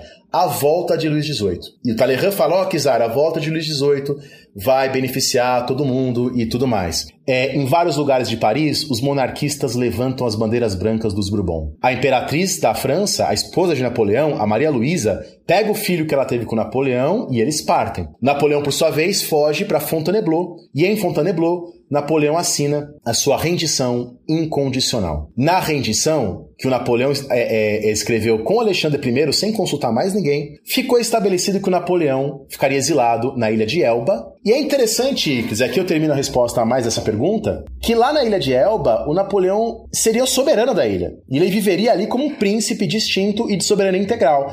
Lá, ele, a, a mãe do, do Napoleão foi para lá, a Letícia Bonaparte estava viva ainda, e a irmã do Napoleão, Apolline Bonaparte, foi para lá também. Então, o tratado, na verdade, colocava a coisa em termos para o Napoleão bastante honrosos. Bom, Napoleão se despede da França em abril de 1814, vai para a Ilha de Elba. Luís XVIII chega na França em 24 24 de abril de 1814, Luís XVIII volta a ser rei da França e os ideólogos, tipo a Madame de Stael, a filósofa que estava exilada por Napoleão, também volta para a França. E assim, nesse momento, Napoleão está derrotado, Napoleão está exilado na ilha de Elba, na Itália, Luís XVIII, que é irmão do Luís XVI, é rei da França.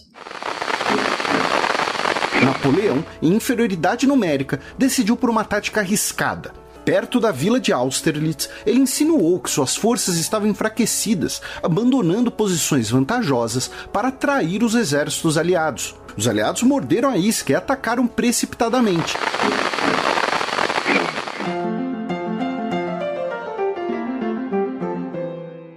E como é que Napoleão conseguiu escapar do exílio, voltar para a França, juntar um exército inteiro que permitiu que ele tentasse mais uma campanha, enfim?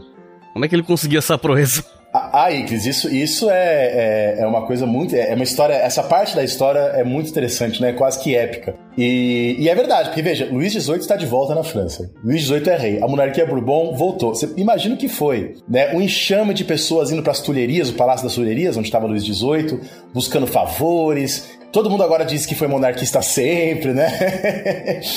é, se estabeleceu um consenso europeu que o Museu Napoleão, que ficava no Louvre, seria mantido. Porque no Museu do Napoleão, imagina, é Ictus, o Museu Napoleão tinha produto de saques de todas as guerras. Tinha coisa que foi saqueada do Vaticano, do Egito, da Itália, que estava lá no Museu Napoleão. E se estabeleceu, nunca na história, tanta arte de tantos lugares da Europa tinha sido reunida no mesmo lugar. E fora da Europa também, artes do norte da África. É, se estabeleceu que o museu ia ficar ali. O Alexandre I Czar está ali em Paris, o Alexandre I participa de uma missa na Praça da Concórdia, em Paris. O Alexandre faz um juramento de que os poloneses teriam liberdades na Rússia.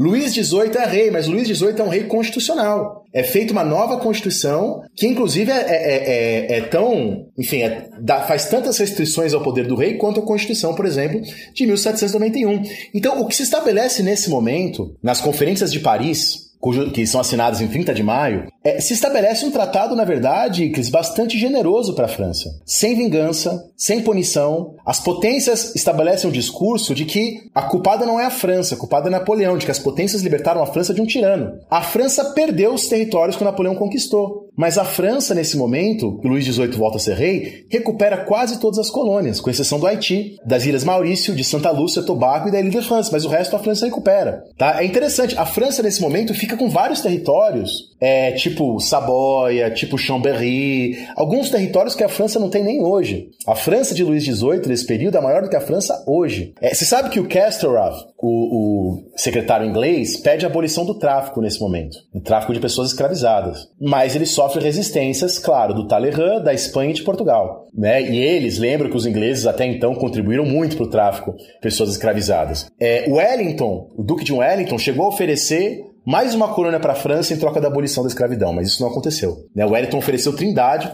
para a França em troca da abolição. É um, uma cláusula secreta dizia que dois meses depois disso que aconteceu agora, ia ter uma reunião em Viena para discutir questões territoriais. Obviamente eu não vou me aprofundar aqui no Congresso de Viena, porque eu acho que esse seria um outro podcast, tem várias coisas interessantes para ser discutida. Mas o Congresso de Viena, o Congresso de Viena na verdade não foi um evento formal, né? Não foi um congresso, foi na verdade o Congresso de Viena é o nome que a gente dá para um conjunto de acordos e negociações. Porque a verdade é que a era napoleônica tinha bagunçado completamente o mapa político da Europa. O Napoleão tinha criado 30 países novos.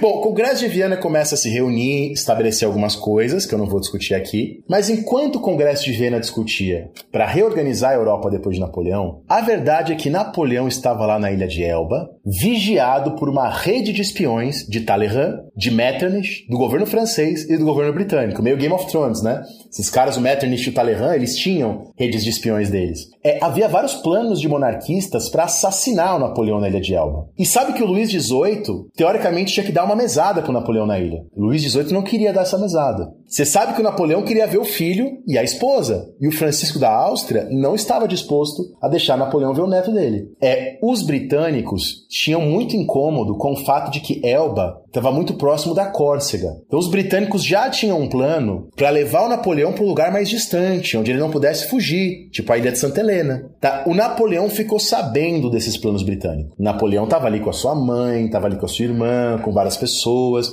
O Napoleão começa a observar com certa apreensão a movimentação de navios britânicos na costa, na costa da, da ilha de Elba. O Napoleão nesse momento está com 45 anos de idade e ele foge da ilha de Elba num navio chamado Inconstant, Inconstante. Ele foge no dia 26 de fevereiro de 1815 e ele é seguido por seis embarcações menores. No dia 1 de março de 1815, alguns dias depois, ele chega na França e desembarca no Golfo Juan. É, o Chateaubriand, o, que é o escritor francês, ele fala que foi a invasão de um país por um único homem. Mas a verdade é que não foi isso não. A verdade é que a operação de desembarque de Napoleão foi preparada e teve muito apoio no continente. Napoleão chega no Golfo de Juan e aí acontece o voo da, voo da águia. Ele marcha em direção a Paris. 7 de março foi a única vez que Napoleão encontrou alguma resistência contra ele, na região de La Fère. Lá, a infantaria de Luís XVIII bloqueia Napoleão. Só que a infantaria de Luís XVIII, alguns meses antes, era a infantaria de Napoleão. Os relatos contam, isso ficou mítico, né?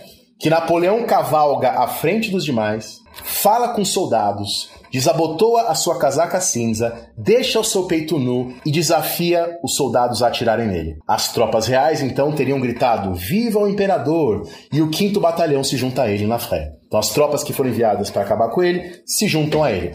É claro que muitos detalhes podem ser fantasiosos, mas é verdade que ele marcha a Paris com o exército. Até o general Ney era um general que prometeu para Luís XVIII trazer Napoleão numa jaula. O general vai lá e se une a Napoleão. Em 19 de março de 1815, Luís XVIII, o fujão, foge. Tá? Foge para a Bélgica e depois foge para a Inglaterra.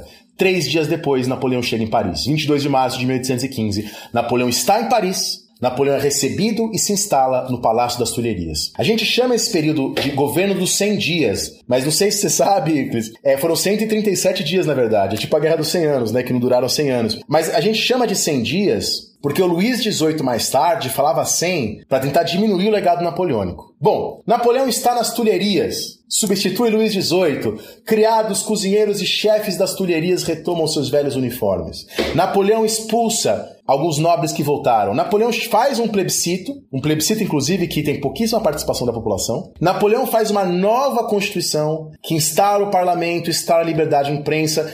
Essa constituição, na verdade, era um ato adicional à constituição do império. E o Napoleão vai ter apoio de um filósofo liberal chamado Benjamin Constant. Não é o nosso Benjamin Constant do Brasil, é o Benjamin Constant.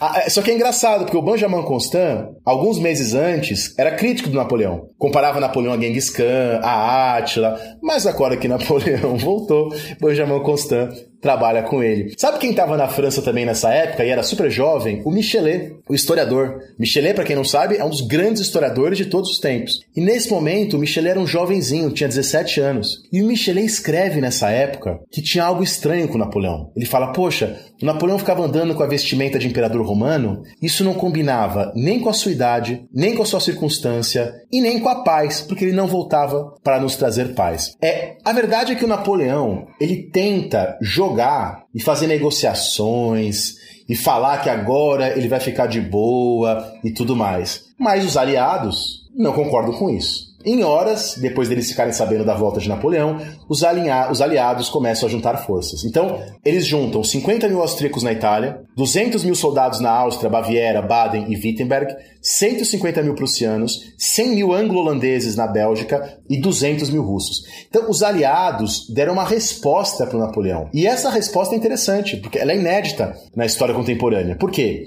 Os aliados estão dizendo que alguns preceitos do direito internacional transcendem os direitos de uma nação de escolher seu governante. Quer dizer, quando os aliados dizem que Napoleão não pode ficar no poder, é o primeiro caso na história contemporânea em que um grupo de estados se apropria do direito de intervir em interesses internos de um outro país em nome de um bem maior da Europa. Então isso é muito importante. Bom, em 18 de julho há uma batalha que fica perto de Waterloo, né? Às vezes o pessoal fala inglesado, né? Waterloo, que é perto da Bélgica, né? É, em Waterloo, o Duque de Wellington, o inglês, liderava 112 mil ingleses, holandeses e alemães. E o Blücher liderava 116 mil prussianos. Isso é legal, né, Iclis? Embora os ingleses gostem de falar que é uma vitória inglesa, tinha mais prussiano do que inglês na batalha. Né? Não, tô, não tô minimizando o papel do Duque de Wellington nem dos ingleses, mas tinha mais prussiano que inglês lá. É, e o Napoleão, que tinha 120 mil homens, enfrenta esse exército que era o dobro do dele. Que era o dobro dele. E a verdade é que as cartas do Wellington minimizavam o papel da Prússia e tentavam fazer com que parecesse uma vitória inglesa, a vitória na Batalha de Waterloo. Bom, é, o Napoleão é derrotado de novo, volta para Paris, abdica em nome do seu filho, declarado Napoleão II, foi uma estratégia que ele fez para tentar manter os Bonaparte no poder, mas isso não acontece. Tá? Aliás, para quem tiver curiosidade, o Napoleão II vai morrer pouco depois. É jovem, né? O Napoleão II vai morrer bastante jovem. E, e, é, é, e é, pelo fato de que o Napoleão II foi Napoleão II por alguns dias, que depois, em 1852, o Luiz Bonaparte, o filho da Hortência, o filho da filha da Josephine, vai ser o Napoleão III da França, isso lá no meio do século XIX. Bom, 14 de julho de 1815, Napoleão finalmente se rendeu aos ingleses. E você sabe, Iclis, o Napoleão achava que ele ganharia um exílio na Inglaterra. Doce ilusão. 31 de julho, Napoleão foi informado de que ele seria enviado para uma ilha distante, que é a ilha de Santa Helena, como prisioneiro de guerra. Daí, em 14 de outubro de 1815, o navio chega à Ilha de Santa Helena e o Napoleão fica lá e só vai sair de lá morto. E é interessante, porque eu falei que depois da primeira derrota de Napoleão, o czar Alexandre I tratou Napoleão com cordialidade, manteve ele na ilha de Elba, etc. Agora, Iclis, agora não. Agora os prussianos entram em Paris dessa vez como conquistadores. Agora, as obras que, que os franceses tinham saqueado no, e, e colocado no Louvre são devolvidas Agora, é, o Duque de Wellington passa a fazer exigências pro próprio Luís XVIII, tá? Pro próprio Luís XVIII. Agora o Napoleão não é considerado soberano da Ilha de Santa Helena, é considerado prisioneiro. Prisioneiro. Só que, e aí para terminar a resposta a essa pergunta, uma coisa que é muito legal, né? A pergunta é: o Congresso de Viena agora quer punir a França. Mas quem que eles querem punir? Porque ao mesmo tempo que eles querem punir a França, eles colocam Luís XVIII no poder de novo. Eles não querem punir Luís XVIII. Então, há no Congresso de Viena uma discussão se eles fizeram guerra contra a França, contra Luís XVIII, contra os franceses ou contra Napoleão. Se a guerra foi contra a França, a punição é uma. Se foi contra Luís XVIII, é outra. Contra os franceses, é outra. Contra Napoleão, é outra. É punir Luís XVIII. Então eles querem punir a França, mas eles não querem punir Luís XVIII. Luís XVIII é um aliado, é, mas eles não vão punir a França. É, por que, que essa discussão existe? E, e o fato dessa discussão existir demonstra uma coisa muito profunda e muito legal, que é o quê? A Revolução Francesa bagunçou completamente a lógica das relações internacionais. Eles estão punindo a nação, a dinastia ou o povo. A Revolução Francesa bagunçou esses conceitos. is Bom, a verdade é que o Luís XVIII, durante as negociações, vai dispensar o Talleyrand. E Napoleão, então, vai, foi exilado em Santa Helena. E aí termina essa pergunta. Eu queria pedir para você comentar agora sobre esse exílio, de como foi esse exílio em Santa Helena, sobre os planos de partidários do Napoleão para resgatar ele, inclusive, e sobre a morte dele, né? Porque rolou uma teoria da conspiração durante um tempo que ele teria sido envenenado e tudo mais. Né? Muito, né? o que mais tem, né? São teorias da conspiração sobre essa morte. É, a ilha de Santa Helena, só para as pessoas se, se contextualizarem, é uma ilha que tem uma área de 122 km quadrados e é uma ilha que fica a 1.900 quilômetros da costa da África, que é o continente mais próximo. Então é uma ilha de fato muito isolada. O clima da ilha é tropical, embora ameno e bastante úmido, bastante úmido. É, em 1815 viviam na ilha 3.395 europeus, 218 negros escravizados, 489 chineses e 116 malaios e indianos. A ilha tinha um governador militar e uma guarnição britânica. Então, a função da ilha era qual? Para que, que servia essa ilha para os britânicos? Ela servia para recarregar de água os navios que os britânicos mandavam para a Índia. Então era uma ilha para eles fazerem uma pausa. É, o Napoleão chega lá, então, em 16 de outubro, na cidade de Jamestown. Que tinha uma cidade com esse nome na ilha, como tem várias Jamestown, né, pelo mundo. É, o Napoleão ficaria numa antiga casa de campo, num plantor remoto, em Longwood. Tá? Bom, essa casa foi reformada antes de, de fato, ele entrar lá. O Napoleão vai ter à disposição uma biblioteca de 2 mil volumes. E o Napoleão ficou, então, ele sobreviveu a cinco anos e meio no exílio. Ele ficou cinco anos e meio lá, em Santa Helena, até morrer. E o Napoleão faz uma pequena corte ali. Alguns fiéis de Napoleão, então Bertin, Las Cases, Montolon, Gourgaud, eles vão com o Napoleão para Santa Helena. Eles vão e o Napoleão faz o quê? O Napoleão começa a ditar para eles a história da sua vida, das suas campanhas. Tá? Ele divide esses caras. Então, por exemplo, o Las Cases anota a história da campanha italiana, o Bertrand do Egito, Montolan do Império, Gorgô do período revolucionário. É, é muito interessante. É, e aí tem um, tem um historiador que fala isso, que eu acho bastante,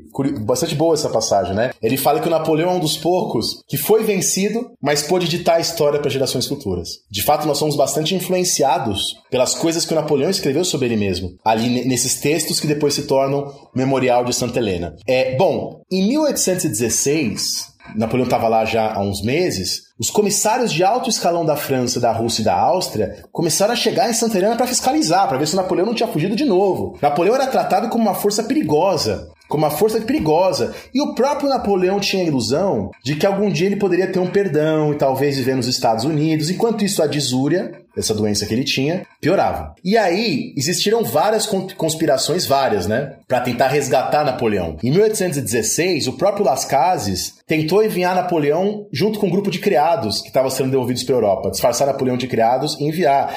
É, o próprio José Bonaparte, por exemplo, tinha um plano. José, o José Bonaparte, o irmão mais velho, que vai viver bastante ainda, ele estava nos Estados Unidos. E ele tinha um plano de juntar uma tropa em Fernando de Noronha, no Brasil, é, é, e resgatar Napoleão em Santa Helena. Tá? Durante a própria Revolução Pernambucana, havia um plano também de trazer Napoleão. Então há vários planos de tentar resgatar Napoleão, inclusive trazer para o Brasil, trazer para a América do Sul.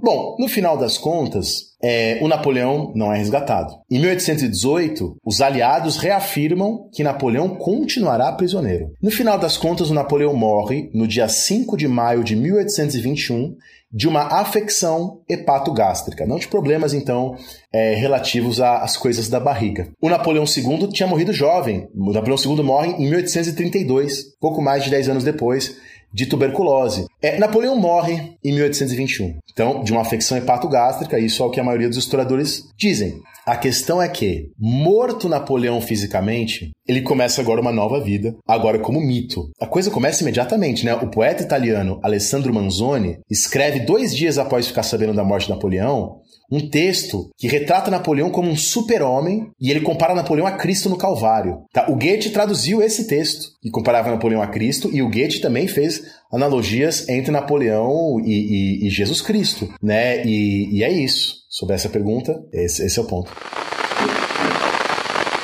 Em 1817, nove anos depois da chegada da corte portuguesa ao Brasil, eclodiu em Recife a Revolução Pernambucana. O movimento republicano despertou o interesse de bonapartistas que planejavam libertar Napoleão Bonaparte da ilha de Santa Helena e trazê-lo para as Américas.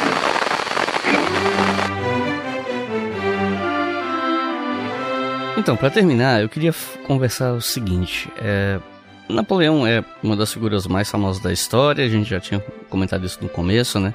Qualquer pessoa que tem no mínimo uma televisão já deve ter ouvido o nome dele alguma vez na vida. Todo mundo com o mínimo de instrução sabe alguma coisa, por mais básica que seja, sobre ele, nem que seja as piadas sobre a altura dele, ou sobre o casamento com a Josefina por conta de filmes e tal. Ele é muito admirado no campo militar, até idolatrado por alguns, mas o legado dele é extremamente divisivo, né? Então eu queria saber qual o legado de Napoleão para a França, para as guerras do século XIX e para a história como um todo, né? Se tu quiser talvez pontuar os os pontos de divisão, né? Quais são os argumentos da, dos partidários e odiadores, enfim. E muita coisa é mito, né, né, Iclis? Eu dei, faz uns anos já que eu dei uma entrevista pro History Channel sobre Napoleão, é, e lá a gente até falou sobre isso, eles perguntaram, né, o Napoleão tinha 1,68m, ele não era baixinho do ponto de vista da época. Mas enfim, isso é uma, um detalhe relevante aqui. A coisa é, existe de fato uma lenda sombria em torno de Napoleão. A Madame de Stael falava que Napoleão era um estrangeiro fatal. Então,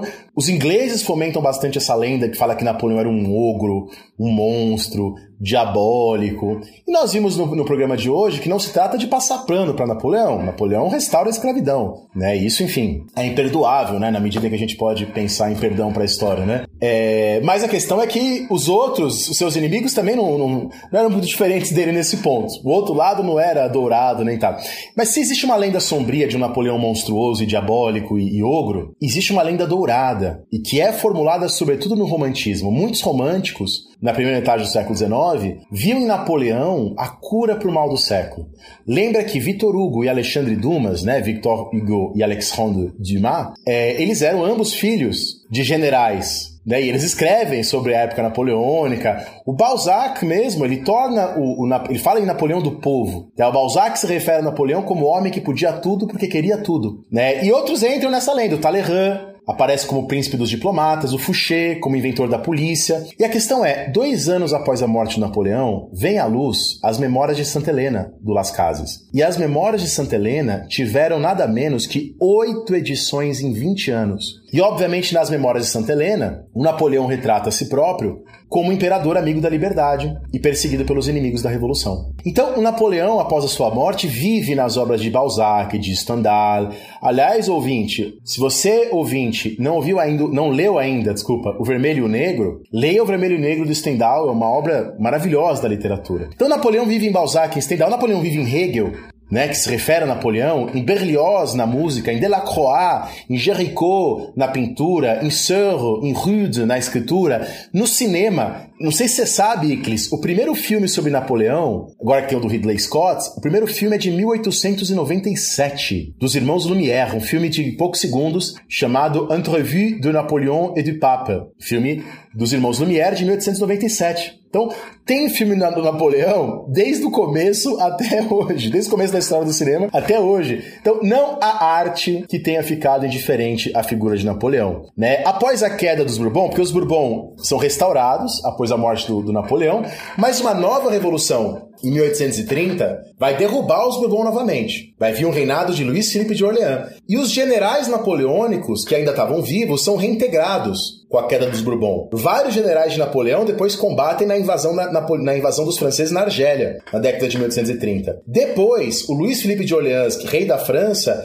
vai pedir para a Inglaterra dar para a França o corpo de Napoleão e o corpo de Napoleão é, é conduzido para o Museu dos Inválidos. É, bom, depois você tem o Luiz Napoleão, que vai ser eleito presidente e vai se tornar, em 1852, o imperador Napoleão III. E é legal, porque ao longo da história da França, tanto a direita quanto a esquerda vão usar Napoleão em alguns momentos. Então, por exemplo, a ação francesa e o Marechal Petain vão tentar se apropriar do Napoleão. Mas o Charles de Gaulle, quando era presidente, quis celebrar o bicentenário do nascimento de Napoleão, em 1969. Aí o sucessor do Charles de Gaulle, o Georges Pompidou, tentou deixar essas cerimônias menos, é, menos fantásticas e coisa e tal. E agora, é como eu disse, né? O número de instituições napoleônicas que ainda existem na França e no mundo é impressionante. Tribunal de Contas, prefeituras, cortes de cassação, Conselho de Estado, é, inspetores gerais da educação. E veja, o Conselho de Estado é copiado na Rússia, na Prússia, nos Países Baixos, no Império Otomano. O Código Civil foi modelo, foi usado na Romênia, na Espanha, no Uruguai, na Argentina. Os impactos de Napoleão na independência da América Latina é gigantesco, é muito importante, né? O eclipse da metrópole espanhola,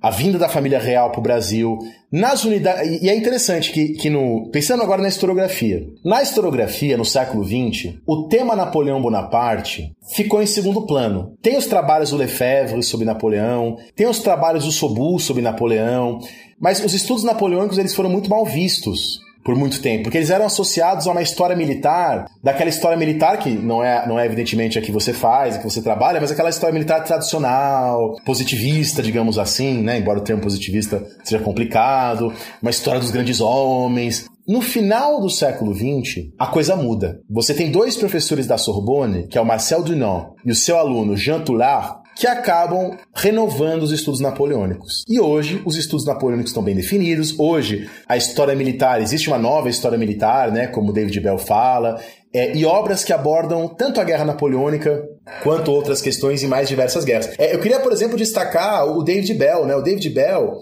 ele tem esse livro sobre Napoleão traduzido em português, chamado A Primeira Guerra Total. E o David Bell defende nesse texto que na era napoleônica há uma mudança fundamental na ideia de guerra, que é a ideia de que a guerra não é mais contra um rei ou contra o exército, mas de um povo contra o outro, que é até uma frase do Clausewitz. E aí ele fala que a ideologia revolucionária francesa, que o nacionalismo e o que o, que o recrutamento em massa, que tudo isso cria um paradoxo na era napoleônica. E isso é legal. O David Bell diz que na era napoleônica, a guerra passa a ser vista como uma coisa extraordinária e não como uma coisa ordinária, que antes se vê a guerra como uma parte da, das nações humanas, que agora a guerra passa a cada vez mais ser vista como evitável. E que, paradoxalmente, diz o David Bell, o fato de a guerra ser vista como evitável faz com que as guerras sejam mais mortíferas, porque se cria a ideia de guerras para acabarem com as guerras. Isso já era dito na Revolução Francesa, né? Já se dizia que, ó, vamos fazer uma grande guerra contra os absolutistas para acabar com todas as guerras. Eu discordo do David Bell quando ele diz que Napoleão inventou a ideia de guerra total, ou que a Revolução Francesa e Napoleão inventaram a ideia de guerra total.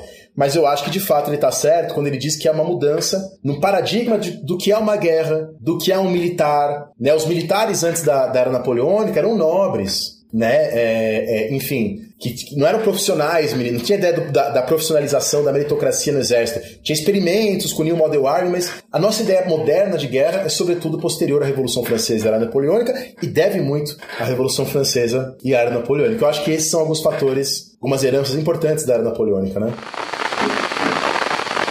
Quando morreu em 5 de maio de 1821, Napoleão estava sob custódia britânica na ilha de Santa Helena. Os médicos que compareceram à autópsia foram unânimes: câncer no estômago. Mas Napoleão conseguiu contestar a própria morte.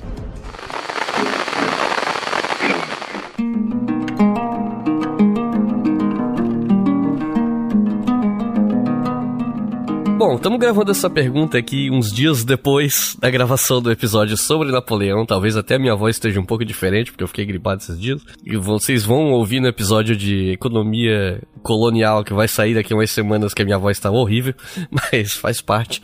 E por que, que a gente tá gravando essa pergunta em anexo? É porque, como alguns de vocês já devem saber, tem um filme em cartaz sobre Napoleão, dirigido pelo Ridley Scott, e eu pensei que já que esse episódio vai sair depois da estreia do filme, eu fui lá, conversei com o Daniel, falei, Daniel, você pretende ver esse filme na estreia, alguma coisa assim? Ele falou que sim, então a gente combinou de conversar sobre o filme, né? Porque afinal de contas, já que a gente tem alguém aqui, um convidado, que estuda a França, estuda Napoleão, Revolução Francesa, etc., é uma opinião mais qualificada sobre o assunto, né? Então, Daniel, você acabou de ver o filme, então eu gostaria de te perguntar o que, que, você achou do filme, tanto do ponto de vista cinematográfico, como a questão histórica. Eu tô vendo que tem muitos historiadores criticando esse filme. Antes, assim, com os trailers já estavam criticando. Depois que o filme saiu, tô vendo mais críticas também. Então, é, o que, que você gostaria de falar sobre esse filme pra galera que tá pensando em assistir, ou para quem assistiu e quer uma opinião de um historiador sobre ele? Eu ainda não vi, né? Então, já que você viu, o que, que você acha? Oi, Iclis, muito legal. Assim, e, e pra, pra quem tá escutando saber, para quem tá escutando saber, eu realmente acabei de sair do, do cinema. eu saí do cinema aqui e já tô conversando com o Iclis. E, enfim, e de fato, se a gente pensar do ponto de vista é, histórico, do que a gente tem na historiografia, nas fontes, há muitas inconsistências. O que não necessariamente é um problema, né? Eu, eu sou também eu sou crítico aquelas pessoas que acham que a função de um filme é ser fiel à história. Né? Eu acho que o conceito de fidelidade não é um conceito adequado nesse contexto. É um, é um conceito para outros contextos. E, então, não necessariamente o filme tem que ser preciso historicamente. Às vezes, um filme pode ter uma, uma, uma proposta de uma leitura, de alguma subversão. Isso pode ser interessante. Né? Mas, enfim, não, não acho que é exatamente esse caso. Então, de fato, há coisas que, que devem ficar gravadas na mente das pessoas por um tempo aí e que não são verdadeiras. Por exemplo, o Napoleão aparece bombardeando as pirâmides do Egito, e a gente sabe que a coisa não foi bem assim. É, meio que se reproduz aquilo que eu falei no programa, que é um mito, de que Napoleão teria tirado a coroa das mãos do Papa e coroado a si mesmo. Né? De fato, Napoleão coroa a si mesmo, mas esse autocoroamento já estava é, planejado antes. É, então há algumas coisas assim. Se a gente for pegar nas batalhas também, questões da, da própria, mais próprios da história militar, há também várias diversas inconsistências. Mas você sabe, Iclis, meu problema com o filme não é esse. Isso daí, enfim, eu já esperava, etc. Meu problema com o filme são dois. É isso que eu queria dizer aí pros ouvintes, para as ouvintes, para que eles pensassem. Em primeiro lugar, me parece, e eu vi algumas outras resenhas nesse sentido também. Não sou o único que tá pensando isso, tá? Me parece que é um filme indeciso, porque teoricamente a novidade desse filme seria que ele seria pautado nas cartas entre Napoleão e Josefino. E eu fiquei animado quando vi isso. Porque seria uma novidade, uma abordagem diferente. Então, um filme do ponto de vista da relação entre Napoleão e Josefine. Só que a impressão que eu fico é que o filme não compra isso de verdade. O filme parece ter um certo medo, receio de ir muito a fundo nisso. Então o filme fica oscilando entre a relação de amor entre ele e a Josefina e as guerras. E aí volta para filmes clássicos de Napoleão que tratam de guerras, de batalhas. Só que aí no final das contas, me parece que o filme não se decide nem entre uma coisa nem em outra. Né? Nem se ele é um filme sobre a intimidade de Napoleão, nem se ele é um filme sobre, sobre a guerra. Isso me parece, isso me cria um desconforto aí mesmo como espectador, pensando na questão como filme mesmo, sabe? E aí vem um segundo problema, uma segunda questão que está relacionada à primeira, que me parece um Napoleão, a construção desse Napoleão, interpretado pelo Joaquim Fênix, etc., é, é um Napoleão que parece indiferente à política. Então, por exemplo, no começo do filme, estão acontecendo as coisas relativas à Revolução Francesa, Paul Barras, né, fala com ele, e o Napoleão se mostra indiferente, se mostra meio blasé mesmo em relação às coisas da Revolução Francesa, as coisas políticas. E a gente viu no podcast que o Napoleão era muito distante disso. A gente viu no podcast que o Napoleão, na verdade, era um homem profundamente político, que ele fez parte do clube dos jacobinos de Ajácio, que em Toulon na, a, ele se relaciona, né, ele se torna próximo do irmão mais novo de Robespierre, do Augustin Robespierre, ao passo que no filme parece que o Napoleão não tá nem aí pros discursos do Robespierre. Sabe o que parece? Me parece que ele projeta, na era napoleônica, uma certa idealização do que é ser militar no século XX. Aquela visão do militar indiferente à política, que é uma, uma construção, enfim, uma construção inclusive problemática do século XX, ela é projetada numa época em que isso fazia ainda menos sentido. Numa época, como a gente viu no programa, em que não existia a ideia de ser militar tal qual existe hoje. Nós vimos no programa que se teve uma coisa que Napoleão não foi em sua vida, é uma pessoa linear, né? Vimos que ele demora para se conhecer como francês, que ele demora para começar a assinar o nome dele afrancesadamente, né? que ele assinava de, como Napoleone e coisa assim. Então eu acho, eu acho que essas duas questões me pegam um pouco no filme. Como filme mesmo, e menos pensando aí se é fiel ou não é fiel. Agora, de fato, eu acho que o, a, o filme ele fortalece determinadas narrativas, né? Então, certamente esse filme vai ter um impacto na maneira como as pessoas enxergam esse período. E isso, enfim, vira aí um trabalho para nós historiadores e historiadoras públicos, né? Eu, eu, eu, dei aula aqui na UNB ontem e eu levei para os alunos uma frase que o Ridley Scott parece ter dito esses dias, diante das críticas, né? Que falaram que parece que o Ridley Scott respondeu: Ah, mas os historiadores não estavam lá para saber. E é engraçado, né? Porque essa é uma das coisas que o Mark Bloch fala na Apologia da História. A Apologia da História é um dos textos fundamentais para nós historiadores, né?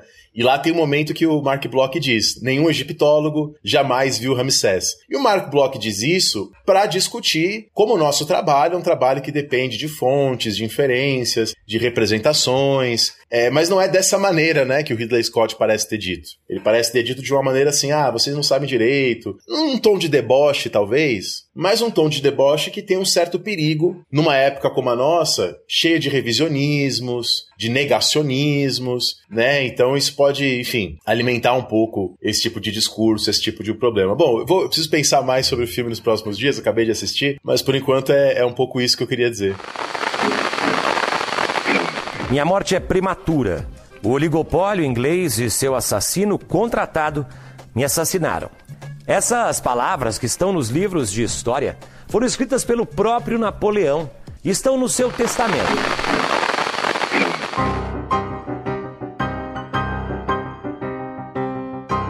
Recomendações de leitura para quem ouviu o episódio até o final, se interessou, quer ler sobre o assunto. Se você tivesse que recomendar até uns três livros, até porque, como você falou no começo do episódio, é a figura que mais tem livro publicado na história. Então, se você tivesse que recomendar três para a galera, para quem quer começar, o que, que você recomenda? São, são muitos, né, né, Iclis? Eu acho que é difícil, mas eu, eu, eu pensei numa seleção legal. Eu pensei numa seleção legal. É, eu queria primeiro recomendar o que eu acho que é, isso é minha opinião, outros podem discordar, efetivamente, é o que eu considero o melhor livro em português sobre a era napoleônica, o melhor que tem traduzido, que é o livro exatamente do Jean Toulard, esse que, historiador que eu disse que renovou os estudos napoleônicos. O livro se chama Napoleão ou o Mito do Salvador. Eu acho que o Toulard, nesse livro, faz um bom equilíbrio, sabe? História política, história militar, curiosidades, ele faz uma síntese que eu considero exemplar para mim como historiador, sabe? De, que gosto também de sínteses. Além do Jantular, eu recomendo então também o David Bell, A Primeira Guerra Total, dizendo para os ouvintes e para as ouvintes que eu discordo da tese do David Bell, que a Guerra Total nasce na Era Napoleônica. Mas apesar disso, é um livro de fôlego, muito bem escrito e que mostra mudanças no paradigma da guerra que eu considero fundamentais. Quero é, é, recomendar o livro de uma historiadora brasileira, que eu acho que é sempre importante a gente mostrar a força da nossa historiografia nacional, A Raquel Stoiani, ela tem um livro chamado, é, oriundo das suas pesquisas, Da Espada à Águia, a construção simbólica do poder e a legitimação política de Napoleão Bonaparte. É, é, um livro que aborda justamente a construção simbólica do poder de Napoleão. Quero fazer também uma menção honrosa, mas com ressalvas, aos livros do Adam Zamoyski, que tem traduzido em português. Ele tem uma biografia do Napoleão e ele tem um livro sobre o Congresso de Viena. Quais são as minhas ressalvas? Eu acho que o Zamoyski, provavelmente por motivos comerciais, ele faz umas extrapolações, sabe, Iclis? Ele faz aquelas coisas de, ah, o Napoleão estava com medo, o Napoleão nesse momento hesitou. Coisas que a gente não sabe se o Napoleão mesmo sentiu. Mas o, o livro do Adam Zamoyski sobre o Congresso de Viena, ele é particularmente interessante porque aqui no Brasil, ainda hoje, eu vejo as pessoas ainda muito presas à interpretação que o Kissinger fez naquele livro Diplomacia ao Congresso de Viena.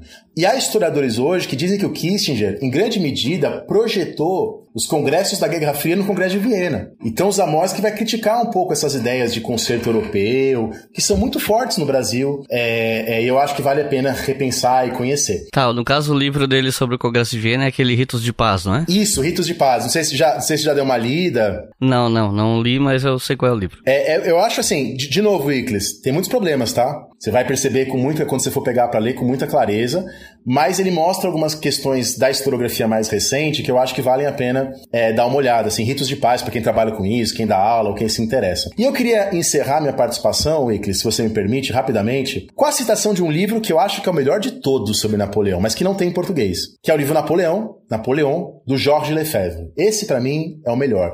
E eu queria encerrar esse, esse podcast, a minha participação, com uma citação que está no prefácio que o Jorge Lefebvre fez da edição italiana da biografia de Napoleão de 1960. É, o Le, Jorge Lefebvre diz assim: Eu, Jorge Lefebvre, historiador, compartilho da admiração que o Napoleão inspira nas pessoas. Mas a admiração que eu tenho por Napoleão não implica necessariamente em simpatia. Simpatia eu reservo aquelas pessoas que, aperfeiçoando o saber e a técnica, se empenham em defender a humanidade das forças da natureza e acrescentar o poderio à liberdade. Eu reservo simpatia àqueles que, se compadecendo dos seres humanos, procuram tornar o ser humano melhor. Enfim, reservo a minha simpatia àqueles que se esforçam para arrancar o ser humano da servidão e da opressão, e Napoleão não esteve entre essas pessoas, né? É, sabe que o Eric Hobsbawm, ele fala uma coisa muito parecida, né, lá na Era das Revoluções. E o Eric Hobsbawm frequentava a casa do Georges Lefebvre, né? O Eric Hobsbawm fala algo semelhante, né, que o Napoleão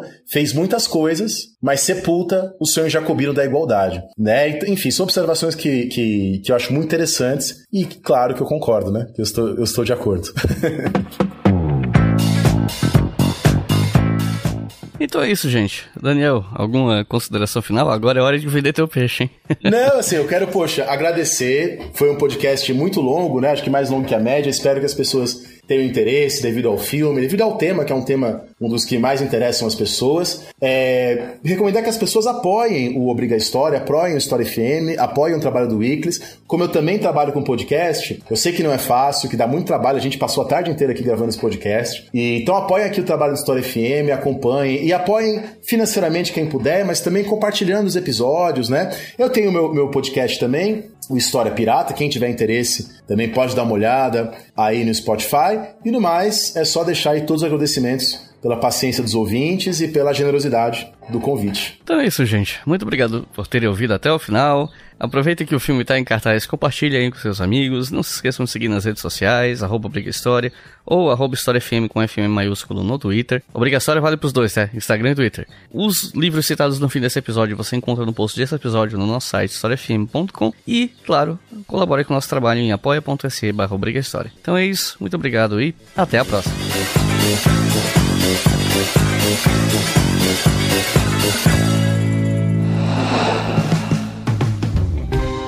Este podcast foi financiado por nossos colaboradores no Apoia-se. Acesse apoia.se barra História e contribua para manter este projeto educacional gratuito no ar.